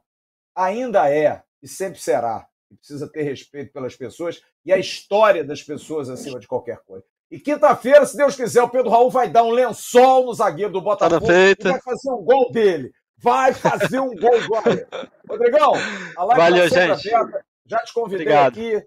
Quiser participar, vai estar aberto. Já mandei até aí plano para você. Vende aí, vem para cá, mas você é caro, cara. Você é um cara muito caro. Pô, se alguém quiser patrocinar o Rodrigo aqui para participar com a gente, como analista, aí, eu tá, já tô falando já, cara. Já tô. Obrigado, tá, Rodrigo? Aqui, falando de Três Rios aí, é, que você é. falou, você comentou, é, ano que vem tem surpresa, hein? Ih, Opa! Rapaz. Aguarde. mas vai deixar, vai deixar no ar, pô? Dá, um, é, dá uma dica, Não, pô. não, é coisa, é coisa que... Não, a, a galera, eu tô, eu tô, conversando com o pessoal aí, coisa, algumas situações, em breve eu vou, vou, vou soltar aí. Bacana, bacana. Valeu? Amigo, um beijo. Valeu, gente. Deus, Obrigado aí. Valeu, fica com Deus. Obrigado aí, Flávio. Abraço. Abração, cara. Obrigado, querido Rodrigo Dinamite, que esteve conosco na nossa tradicional live. Agora a gente vai dar uma faturada a gente ainda tem assunto para discutir aqui, ainda tem umas informações. Vamos falar de reforços, né? Ó, o Vasco vai fechar um jogador essa semana. Dando uma notícia aqui. Vai fechar um jogador essa semana. Eu vou trazer já já detalhes. Vamos falar do Oluap. A Oluap, material de construção, manda para o WhatsApp 021 991802370, 991802370 e você vai ter o seu preço coberto. O preço vai ser melhor na Oluap. Rua Adolfo Bergamini 276, no Engenho de Dentro, Luap, uma empresa do Grupo TMC, no Instagram, arroba luap.grupo TMC. Gente, o Vasco precisa contratar para que posições? Vamos lá. Perguntar se você estivesse agora, o professor Barbieri está conosco aqui na live. Professor Barbieri, nós estamos aqui com os scouts do AV, Rodrigo Soares e Jones Marim, que estarão lhe dando algumas dicas boas. Que posição, que posição e que jogador vocês indicariam para o Vasco? Jones, manda ver aí. Tá fácil não, cara. Eu, eu até tenho comentado lá no grupo do WhatsApp que a gente precisa aproveitar a oportunidade de mercado. Esse primeiro teste que teve contra o Fluminense, eu acho que deu uma solidez para o time e deu uma tranquilidade para o torcedor, né? Mas. Porque assim, senão a gente vai de qualquer jeito no mercado e pega qualquer baba, né? E aí depois a gente se arrepende. Aí fala, calma, correria, mas assim, você pergunta, assim, eu hoje em mente tá muito difícil, porque não tem essa oportunidade que eu falo, né? Mas eu queria um jogador do lado esquerdo do campo, queria ver o Peck jogando mais no lado esquerdo no campo, é, esperar o Capaz para ver como ele vai na zaga também. E eu acho que a gente precisa muito de um 5. Eu acho que a gente precisa muito de um 5. Se um dia tiver que trazer um 10 mesmo, um cara fera, beleza, a gente espera. Mas ainda tem o Marlon para jogar, tem o, o Jair que tem que se recuperar. Então o time hoje que a gente tem, a gente não tem ainda 100% disponível, né? É, também acho. Também acho. Rodrigão, e você, cara? O que, você tá. O que você diria ao professor Barbieri aí sobre reforços, sobre jogadores, contratações? Qual, qual o nome que você indicaria? Opa, acho que deu uma travada aí no nosso Rodrigo. Voltou, é, voltou, voltou, voltou, voltou, voltou, voltou. Está intensa aqui hoje, Flávio. É, mas é normal. Flávio, vamos começar por onde não precisa. Goleiro, não precisa. Temos dois goleiros. A gente falou aqui, a gente um não falou aqui, hoje, tá? eu acho Já que até até fomos um pouco injusto. A gente não chegou ainda para o Léo Pelé. Eu falei com a Matheus ontem, cara, que partida, Flávio. Desarmou muito. E desarmou e saiu do cara. Ele não desarmou e deu chutão, não. Ele desarmou e procurava alguém com a bola. Não sei se você reparou isso. Então vamos lá. A gente tem goleiro, a gente tem o Pelé. Se o Capácio entrar bem ali, fechou a zaga. Laterais, precisamos hoje? Talvez reserva. Titular, não. Sim. Atacante, talvez uma sombra para o Pedro Raul. Mas a gente tem atacante de ponta que é o Pedro Raul. Ainda não fez gol, mas vai fazer. Então, assim, eu estou brincando é de, de onde não precisa. Vamos eliminando. Mas você acha que precisa hoje para que posição? Um volante, eu acho que é a prioridade, né? É, o volante, Flávio, a gente vai ter que ir, mas se você me perguntar quem, qual valor, em qual clube está esse volante para a gente trazer, hoje eu não sei. Sinceramente, não sei. A pergunta até que você fez mais cedo no grupo. A gente sabe que precisa, mas e aí? Me dá uma dica. É, jogador dentro da realidade. Você vai colocar, por exemplo, o Coedjar, todo mundo quer. Mas vale pagar 1 milhão e 800 mil reais por mês para um volante? Não sei. O que você acha, Jones? Ou é muito pesado? Não, muito pesado. Muito pesado, desnecessário. Tanto que, assim, a gente tinha o Zé Gabriel aí, né? Que ele começou como titular e tudo deixou uma impressão de 20 minutos no ano passado, que a gente achou que podia render alguma coisa, e o Rodrigo, com feijão com arroz, entregou muito mais do que ele. Acho que a gente pode ter paciência, vai ter muita coisa para rolar nesse ano, né? E, cara, não tem. Eu, eu hoje, assim, se tivesse o Yuri, talvez ali, poderia ser uma opção para poder ser o cão de guarda ali, né? Mas, mas mesmo assim, eu não consigo ver ninguém assim para gastar dinheiro nessa posição agora. É, eu, eu acho, por exemplo, o Leonaldi, jogador da Ponte Preta, eu traria esse jogador para composição de elenco. Eu acho que seria um bom nome. Para composição. E muito se falou do Gregory, jogador que era do Bahia, que está no Inter Miami. Acho ótimo jogador. Seria uma boa posição. O Vasco está atrás desse jogador. Depois da contratação do Capasso, a prioridade, já falei isso aqui, é o volante. O Vasco quer um volante não acha que o Rodrigo seja o jogador para o Campeonato Brasileiro. Claro, quem está lá dentro não é irresponsável a esse ponto. Até porque é um menino, cara. O cara que tá, ontem fez seu primeiro jogo com a camisa do Vasco profissional no Maracanã. Então é muito ainda pesado para ele. Agora, é... você trazer um jogador desse tamanho tem que pesquisar. Por isso que as pessoas acham que não, contrata logo. Tem que ter calma, gente. Não é tão fácil assim, não. Você vê a situação do Capasso. Capasso é um jogador de 26 anos, da terceira melhor defesa do campeonato argentino. O Tucumã, por três ou quatro rodadas, não foi campeão argentino ano passado, perdeu nas rodadas finais para o Boca. Então é um zagueiro que tem uma respeitabilidade no futebol argentino, muito bem elogiado. Eu ontem conversei muito com o empresário dele, eu fui ao aeroporto ontem, o Juan Inácio Dávola, e me falou sobre o Capasso, me, me contou daquilo que hoje ele tinha proposta do México, ele teve uma proposta da Turquia, ele teve proposta de clubes argentinos, só que o menino colocou na cabeça: eu quero ir para o Brasil. Eu preciso jogar no Brasil. Eu acho que o Brasil é uma liga hoje muito forte. Para jogar na Turquia, eu prefiro jogar no Brasil. E isso, para mim, é muito importante. Então, um jogador como esse, que foi um esforço, porque o, o, o Tucumã não queria vender o jogador. O Tucumã não estava interessado em vender o Capaz. Vendeu agora um jogador para a Arábia e vendeu um outro jogador e deu uma mudança de vida lá nos caras, do tipo, ah, a gente não está precisando de dinheiro. Tanto é que eles venderam só 50%. Eles não venderam o jogador inteiro. Então, só para entender que jogador desse tamanho, já falei isso aqui, a gente está acostumado com jogador ruim. Jogador ruim, você estala o dedo, o cara vem, é fácil, regulariza rápido, às vezes demora a se machucar também. Agora, jogador bom se machuca, jogador bom porque joga mais, claro, joga mais, se machuca, está mais exposto. Você precisa ter boas reposições no elenco. Está se falando do Cuejá, que eu não acredito. O Vasco fez consulta, sim, pelo Cuejá. Fez. Tanto é que eu estou trazendo a informação aqui. Só que passaram para o Vasco 3 milhões e meio de dólares anuais. Nenhuma chance. Foi falado o nome do Arangues, Charles Arangues, jogador chileno, que o Internacional também está afim, mas é um jogador também não é tão fácil assim e não é tanto perfil. O Arangues é um jogador mais volante de fazer o jogo andar. Não é um jogador também tão posicional assim, é mais um segundo volante do que um primeiro volante. Mas é muito bom jogador também. Mas o Vasco vai trazer um primeiro volante. Vai, vai rolar essa de trazer um primeiro volante. O Meia vai se esperar a situação do Marlon. Vai se ver uma montagem de um time. O Alex Teixeira ontem deu mais um gás. O Vasco quer um atacante de lado de campo com o pé direito. Já tem muita gente de pé esquerdo, quer um jogador de pé direito. Tem o Figueiredo? Tem, mas vai precisar de mais um. Então vai buscar esse jogador. Eu, eu, eu diria aqui que o Vasco vai tentar, pelo menos, nesse momento, nesse instante, pelo menos dois a três jogadores para o transcurso do Campeonato Carioca. É bom lembrar, gente, o Campeonato Carioca, se o Vasco não for até a final, termina no dia 8 de março. Menos de um mês para terminar.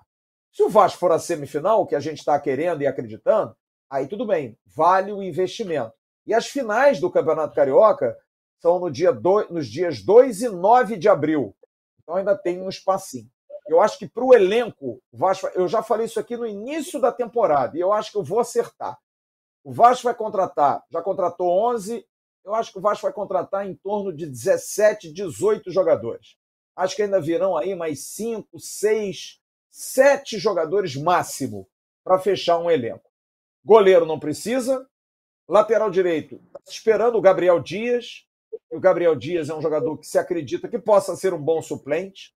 Na zaga, está se observando, porque o Robson machucou, foi, voltou. Vocês podem perceber que o Ulisses não está indo. O Ulisses é um jogador que o Vasco, a princípio, vai tentar emprestar. O Miranda ainda não é o cara. Do lado esquerdo, você tem o Anderson Conceição e o Zé Vitor. São dois jogadores que se acredita que possam estar numa suplência do Léo. Do lado esquerdo, percebam que o Edmar não está indo mais.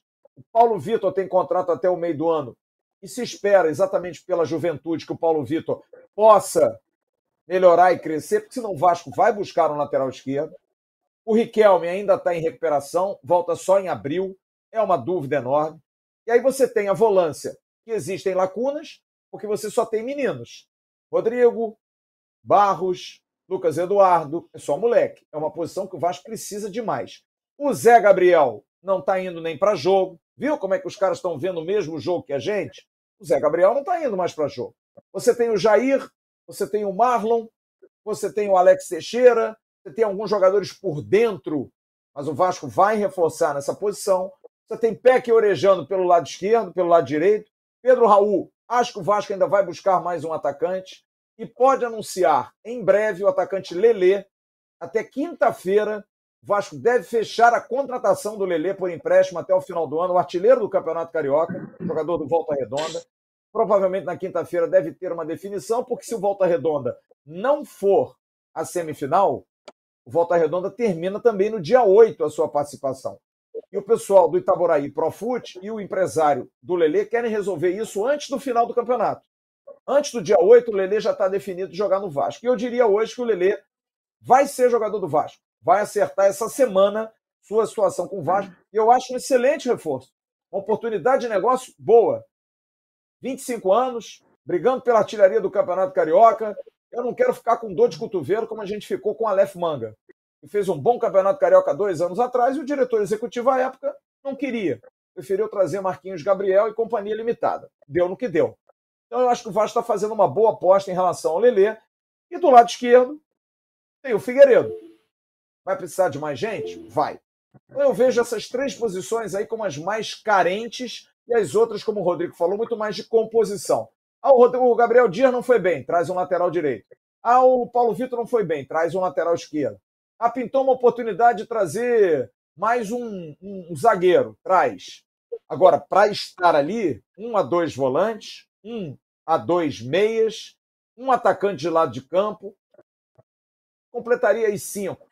Um, mais um jogador, de repente, junto com o Pedro Raul, apesar de que o Lelê vai se ver, vai se esperar.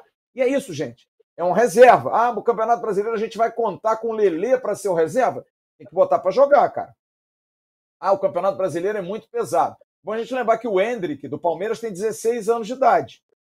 Vai jogar o Campeonato Brasileiro pelo Palmeiras. Né? Então também precisa se ter certeza de que ah, o garoto não vai dar certo no brasileiro. Quem te falou?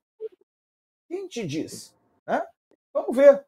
Eu acho que está sendo feito dentro de um planejamento como o Vasco não faz há muito tempo. As rotas estão sendo é, é, é, seguidas.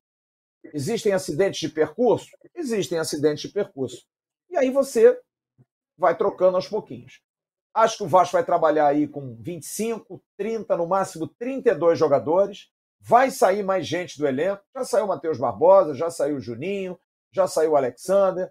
Acho que pelo mesmo caminho o Edmar provavelmente também vai vai buscar clube. Uh, o Zé Gabriel é outro que eu acho que não vai ficar também, vai buscar clube. E aí você vai enxugando, vai melhorando, vai fazendo um enxugamento de elenco e a coisa acaba acontecendo. Ô, Rodrigo, Lele, o que, que, você acha? É uma boa oportunidade de negócio para o Vasco? Flávio, eu não vi muito, né? Eu até li com a matéria sua do Emo essa semana que, se for por empréstimo, o Vasco, a princípio, com possibilidade de compra. Só não vem se algum time pôr o dinheiro e já comprar, né? É, não, pelo que eu entendi. Se alguém quiser comprar, tem que pagar só 6 milhões de euros. Pois é. Se não acontecer isso, ele está no Vasco. Não, eu, eu, tá dizer, hoje, eu já tive a informação hoje. O Lelê, quinta-feira, fecha com o Vasco. É isso, fecha é isso. Ninguém vai pôr o dinheiro. Ninguém vai pôr o dinheiro até por, por conta do, do, do, tempo que ele vem jogando bem aí. Ainda é uma incógnita. Agora, eu acho que vale investimento, é o que você falou. É um jogador de 25 anos, revelação, e vai compor elenco, vai treinar, vai jogar e a gente vai ver o resultado em campo. É. Jones, e você, o que, que você acha do Lele? Uma boa oportunidade que... de negócio? Você traria esse jogador? Traria, traria até porque o Vasco tem tradição, né? Trazer jogador de time pequeno do Rio. Tem o Dedé, que veio do Volta Redonda, tem o, teve o Odivan, que veio do Americano de Campos, o NASA. O Vasco tem tradição nisso aí, né? Jogadores que deram certo, né? Então, eu só vi, o único jogo que eu vi do Lele foi contra o Vasco, ele jogou bem. Então, acho que vale a pena sim. Vai pegar por empréstimo, não tem nada a perder. Não deu certo, volta. Deu certo, aí o Vasco pode negociar, né? É uma opção a mais.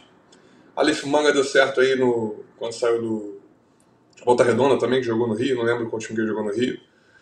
Mas, mas acho que é uma boa oportunidade sim. Acho que o Vasco tem que, tem que continuar com essa característica, né? Porque tem SAF, ano que vem talvez vai ter um time mais forte, ou quem sabe até de Libertadores, mas eu acho que tem que continuar olhando esse time pequeno. São grandes oportunidades ali. É, melhor Lelê do que Lucas Oliveira, né? Melhor Lelê do que Lucas Oliveira, que é a última revelação que a gente pegou. E, e dá é. certo e dá errado, cara. É isso. Agora, exato, exato. E, e faz-se a correção durante o transcurso, cara. Se o Lucas uhum. Oliveira, que era um jogador que veio bem recomendado, o Felipe Maestro disse, ó, leva que é bom. Não deu certo, cara. Fazer o quê? Não dá pra gente também. Juninho veio na sombra do Leonardo. Juninho veio na sombra do Leonardo, tem que levar os dois. E isso é um negócio legal de você estar tá falando, Rodrigo, porque é outra coisa que a gente precisa falar, porque quando é correto a gente tem que falar. Aliás, hoje teve um rapaz que mandou uma mensagem.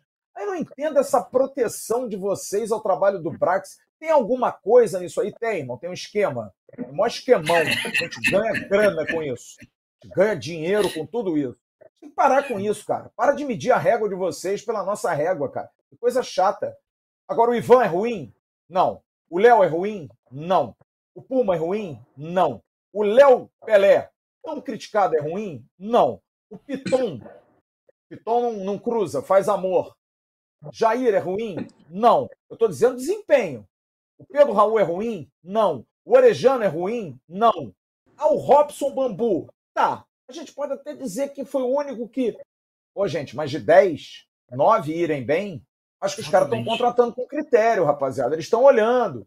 Vamos confiar na rapaziada que está lá dentro. Tem 12 malucos que ficam o dia inteiro na frente do computador vendo jogador no mundo inteiro, cara. É número, é informação, é melhores momentos, é dados. Liga para lá, pergunta, e aí, esse cara bebe, esse cara fuma, esse cara joga, ele sente dor, ele não sente dor, faz um, um pente fino. Eu trouxe aqui a notícia do Franco Fagundes, o meia do Nacional de Montevideo, que o empresário dele me disse: Não, Flávio, no dia 4 de abril, o chefe scout do Vasco esteve aqui.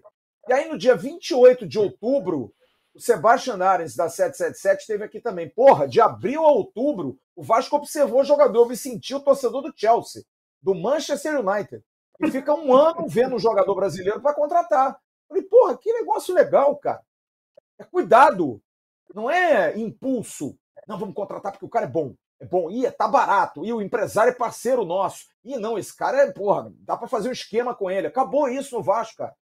Acabou isso no Vasco. Sabe? A gente não ouve mais o empresário A tem privilégios, o empresário B tem privilégios. Acabou isso, cara. Então, ou a gente confia, ou a gente vai sofrer. Agora, pode dar errado um jogador? Óbvio. Claro que pode dar errado. O cara é ser humano, gente. Sabe? Então, eu acho que é isso. Agora, a gente tem que confiar que quem está contratando não está contratando de orelhada. E sabe por quê? Deixa eu contar aqui para você. O dinheiro tem dono. E se o dono não gostar que o cara gastou errado, ele manda o cara embora. O bagulho agora é uma empresa, irmão. Não tem mais negócio de favor, de amizade, de esquemão. Não. O dinheiro tem dono lá, seu Josh liga. E aí, irmão? Como é que tá o meu dinheiro aí? O que, que você tá fazendo de bom com o meu dinheiro? É isso, né, rapaziada? Não tem, não tem, não tem, tem, muito para onde. É? Fala, Jones. Não, e tem uma coisa, né? É, quando esses jogadores vieram, Piton, Léo Pelé, o pessoal, Pumita, estavam reclamando que eles estavam caros. Se eles continuarem nessa progressão, eu acho que reavaliar, vai ter que reavaliar, porque esses caras vieram outra de graça. Coisa, outra coisa, cara. Outra coisa que hoje eu, eu percebi, desculpe, Jones. O Vasco está montando um time agora, crescendo, que é um time para 3, 4 anos, porque o Vasco está fechando o contrato com esses jogadores de 3, 4 anos, cara. Sabe? É isso. Olha só, cara, isso para mim é planejamento. Porque esse time deu um caldo esse ano, foi bem. Pô, ano que vem a gente vai perder fulano, a gente vai perder esse crânio, pode até perder. Pode até perder. Mas a espinha dorsal vai estar tá montada. Eu acho que o Marlon vai embora. Eu acho que o Marlon não vai ficar para 2023, acho muito para 2024, acho muito difícil. O Figueiredo e o Peck, dependendo do que fizerem, talvez tenham proposta no ano que vem. Tomara que tenham. Os moleques merecem, sabe, ganhar o dinheiro da vida deles. Agora, o Pedro Raul pode sair? Acho difícil. O Léo Pelé? Pode até ser. O Piton? Acho difícil.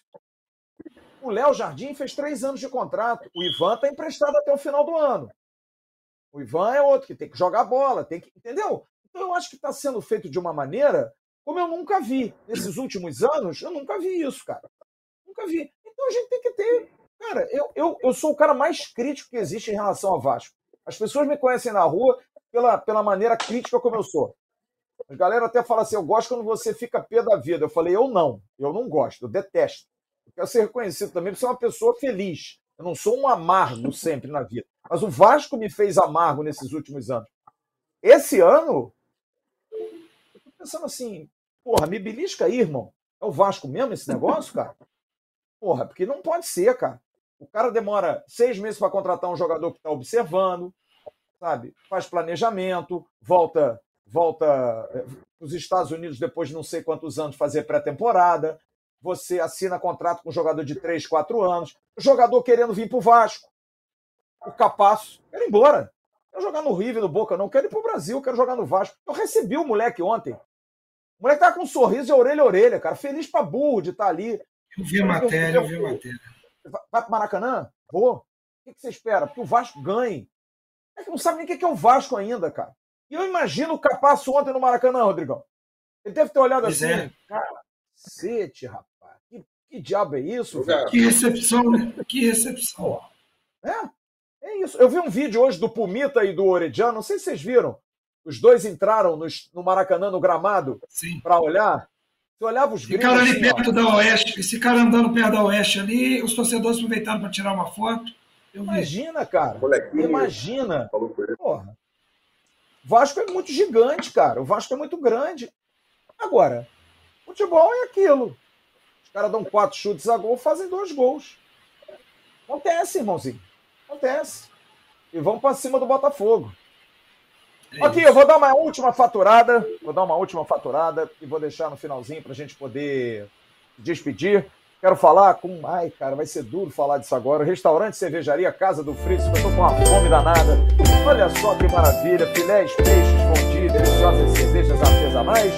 Indo a Penedo, prove o joelho de porco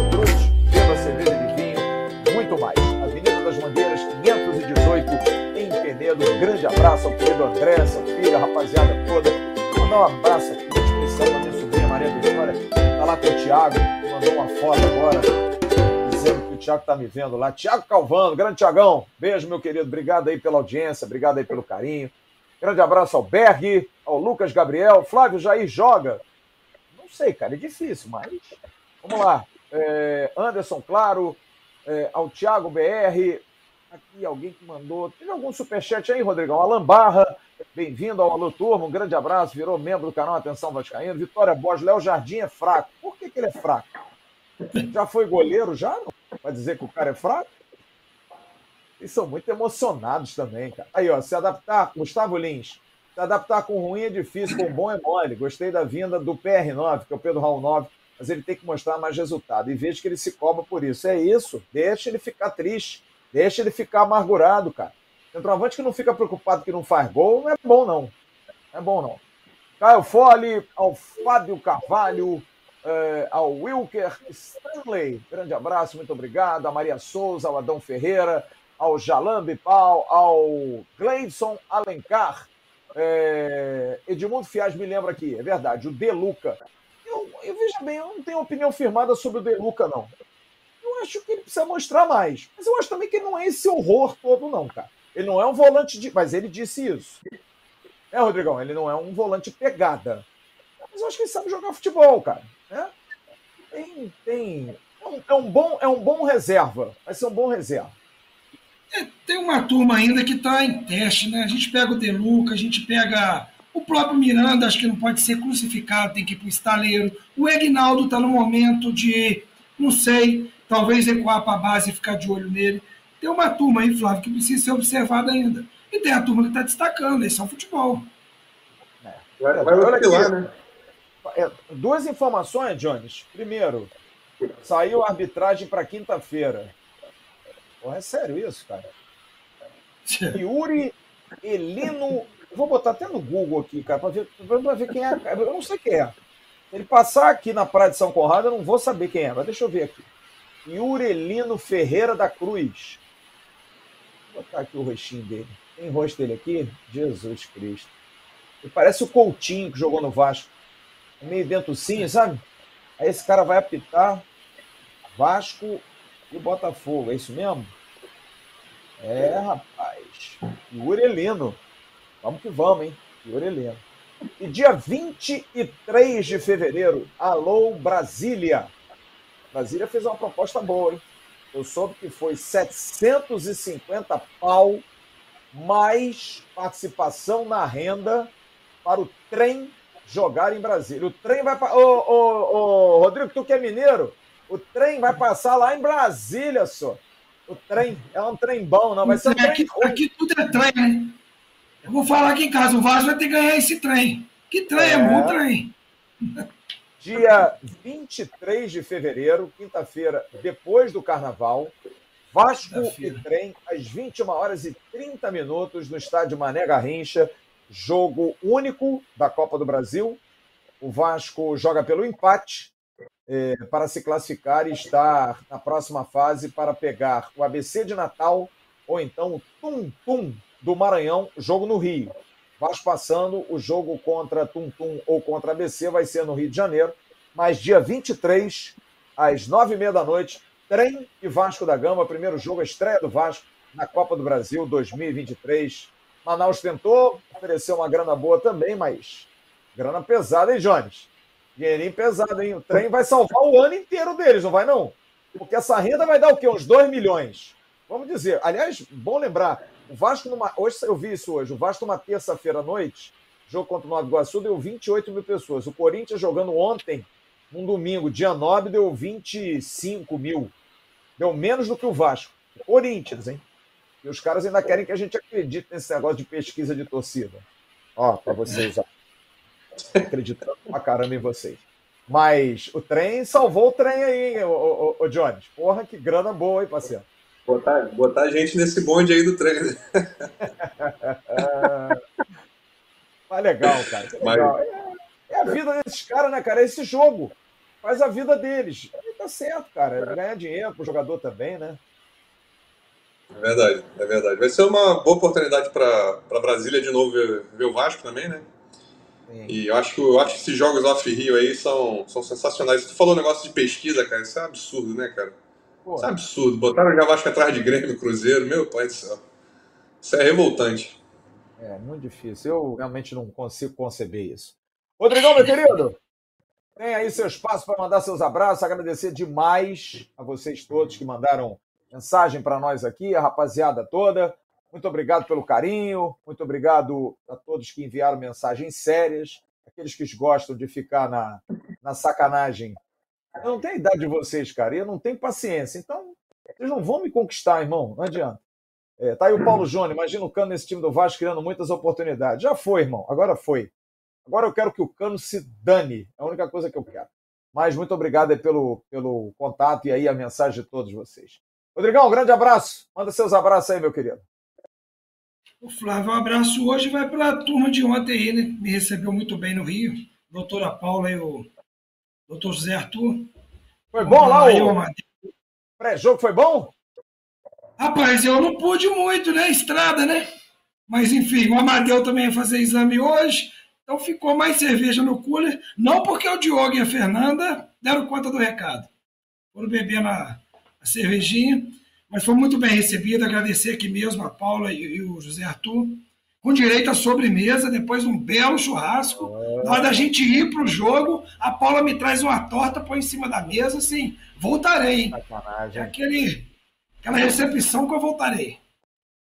Que sacanagem, né, meu irmão? Pelo amor de Deus. Jones, obrigado, viu, meu querido? Obrigado aí pela participação. Você mora em Houston, no Texas, né? Cidade. Em Houston, em Houston, Texas. Você trabalha aí? Qual é a tua atividade aí, cara? Ah, minha, minha esposa é estudante aqui, né? E a gente, a gente vai se virando. A gente está aqui nessa vez agora já há quatro anos. A gente já teve aqui antes, já tive no Canadá também. É bem viajante, né? mas, mas um abraço, obrigado pela oportunidade. Pô, acompanha o canal. O meu primeiro vídeo no canal foi aquele 4x4 Vasco Flamengo que você comentou. Boa. A tua voz de indignação aí me, me identifica muito. Viu? Um abraço com os amigos aqui, o Carlos De Vilar, lá da Califórnia. Vai virar membro também, tá falando com ele Boa. hoje. Boa. Vai virar membro. Um abraço pro Renan, pro Luiz e pro meu pai. Obrigado, pai, por, por me deixar ser Vasco. Daniel de Curitiba, é muita gente, né? Mas é, tamo junto. Aliás, tem tanto membro dos Estados Unidos que nós vamos criar o AV. AV, né? vai ser o channel, AV Channel. Porque, porra, tá cheio de é Houston, é Orlando, é, porra, a rapaziada toda, porra, bacana. Fora Noruega, Portugal, o grupo tá bem intencionado. Tá legal, tá legal. O legal é o fuso horário, né? Porque o único, é. que, o único que não tem fuso horário, Rodrigo, é o William Tyler. Eu não sei onde é que mora o William Tyler. O William Tyler ele manda mensagem às 8 da manhã. Aí no dia seguinte ele manda mensagem às três e meia da madrugada. Aí você fala assim, porra, Aí das 7 horas da manhã o cara tá mandando de novo. Eu falei, pô, esse cara mora onde? Ou então ele não dorme. Nosso zumbi William Tyler, grande figuraça, grande William Tyler. E na Austrália, tá aí o Iago Cajaíba já mandou mensagem aqui no chat. Austrália também, porra, Austrália, rapaziada, aí no mundo inteiro. Só mais, só mais uma notícia, mandar um abraço, pô, tô muito feliz de ver o basquete do Vasco que voltou, não sei se tu chegou a ver aí. Verdade. Cássio, técnico, o GG tá trabalhando. Joguei com esses meninos que estão lá agora, agora técnico, né, homens. Então, Não sei se eles estão vendo, mas um abraço para eles e torcendo muito pelo Vasco aí voltar com basquete também. Tomara, cara. Basquete que já nos deu grandes alegrias, cara. Porra! Como eu fiz jogo do Maracanãzinho lotado, com Charles Bud, com Vargas, aquela rapaziada toda, Demetrios. Nenê mora aqui em Houston. Nenê mora aqui em Houston. Nenê. Ah, é? Lembra do ah, Nenê? É, o Nenê é daí, né? Ele é Mora daí, né? É, ele, ele, jogou, ele jogou aí. Ele já parou o Nenê, não já parou, ô Jones? Parou. Ele foi pro Denver, aí depois pro Washington e encerrou a carreira aqui no Houston Rockets. Legal. E você é Houston? Você torce pelo Houston ou você tem Pô, alguma eu já morei em Atlanta, eu torço pro, pro time da cidade, né? Então agora eu tô aqui, eu sou Houston. Mas eu não gosto muito não, porque é preto e vermelho. Eu não gosto É, muito, eu prefiro é. torcer San Antônio, preto e branco. O Houston, o Houston Rockets não era o time do. Como é que era o nome daquele. Era um jogador Barba. extraordinário também, um canhotinho. Como é que era o nome dele? Era o. James Harden. Isso, isso. Era, não era? Porque ele não é mais daí, ele saiu daí, né? Não, eu acho que ele tá no, no Brooklyn. Brooklyn Nets. né? É, está no Brooklyn Nets, Brooklyn. exatamente. É, é. Eu Vai sou, eu sou, eu sou Golden State Warriors. Eu me amarro muito nos caras e já de muito tempo. Na verdade, eu, eu gostava muito, muito do Lakers. Mas eu sou ali do pessoal da, da Califórnia ali, eu gosto muito daquela região ali. O Lakers, é, me lembro dos meus anos 80, 90, e nos Estados Unidos da primeira vez, eu me lembro as pessoas paradas na, na, na frente lá da, da velha Sears. Lembra da Sears, loja de departamento? Porra, entreguei a Uhum. idade legal. né? Fechou. Os caras olhando, os caras olhando na televisão, afinal, Lakers e Boston Celtics. Era Larry Bird de um lado e do outro lado era Magic Johnson, enfim, era porra, era clássico, né, amigo? Não era fácil, não. Né? Era muito fera, era, era muito bacana. Rapaziada, nós estamos encerrando. Tá aqui o, o, o Francisco Buarque está dizendo aqui: o Harden está no Philadelphia 76ers. Philadelphia, jogando verdade. Philadelphia. É, eu realmente não, não, não acompanho tanto assim, mas muito obrigado aí pela, pela, pela mensagem. Rapaziada, amanhã bem cedinho, a gente tem o Acorda Vascaíno bem cedo no canal AV+, às 7 da manhã. Às 10 tem o Bom Dia Gigante com o Emerson Rocha. À tarde tem Boletim AV. À noite a gente vai estar com o News aqui, já esquentando. Porque quinta-feira, às 8h30 da noite, como diria meu irmão, meu querido, grande Denis Menezes, dos maiores repórteres esportivos de todos os tempos. O Gade Vascaíno, quinta-feira, é no Maracanã. Compre seu ingresso. Nós já temos ingressos esgotados, são 60 mil ingressos colocados à venda, 29 mil já foram vendidos. O setor do Vasco, o setor sul, que é o nosso setor, tá? O setor sul é o setor do Vasco, tá? Diga-se de passagem, Mas vai acabar isso. Setor sul e o setor leste esgotados, mas ainda há espaços e ingressos para serem comprados. Aliás, venda casada, torcedor do Botafogo pode comprar o seu ingresso. Aqui a gente não trata ninguém mal, não, tá? Se do Botafogo pode comprar, serão muito bem-vindos, porque o Maracanã é de vocês também. O Botafoguense merece ser bem recebido no Maracanã. É uma torcida que já teve muitos títulos no Maracanã, grandes conquistas do Maracanã. A gente precisa respeitar todo mundo. Tem negócio de diferença. não. Aliás, lamentável o que aconteceu ontem no Maracanã. A gente tem vários relatos de brigas, de agressões, de problemas, de acesso. Nosso Stan Bacelar, que é do grupo, entrou com 30 minutos do primeiro tempo no jogo. Um absurdo, cara. Um absurdo, uma falta de respeito. Eu acho que o Fluminense mereceria ter algum tipo de, de postura, mas deixa rolar, cara. Deixa acontecer. O que vier, o que vier vai estar bem-vindo aí, com certeza. Rapaziada, quero dizer que foi um prazer estar com vocês aqui. Então, um grande abraço para o Jones, um grande abraço para o Rodrigo. De Houston até Juiz de Fora, um beijo também para meu querido Rodrigo Dinamite. Amanhã a gente tem toda essa programação, mas agora eu vou o papá. A fome está grande. Grande abraço a todos vocês, fiquem com Deus, uma ótima noite. Tchau, turma, valeu.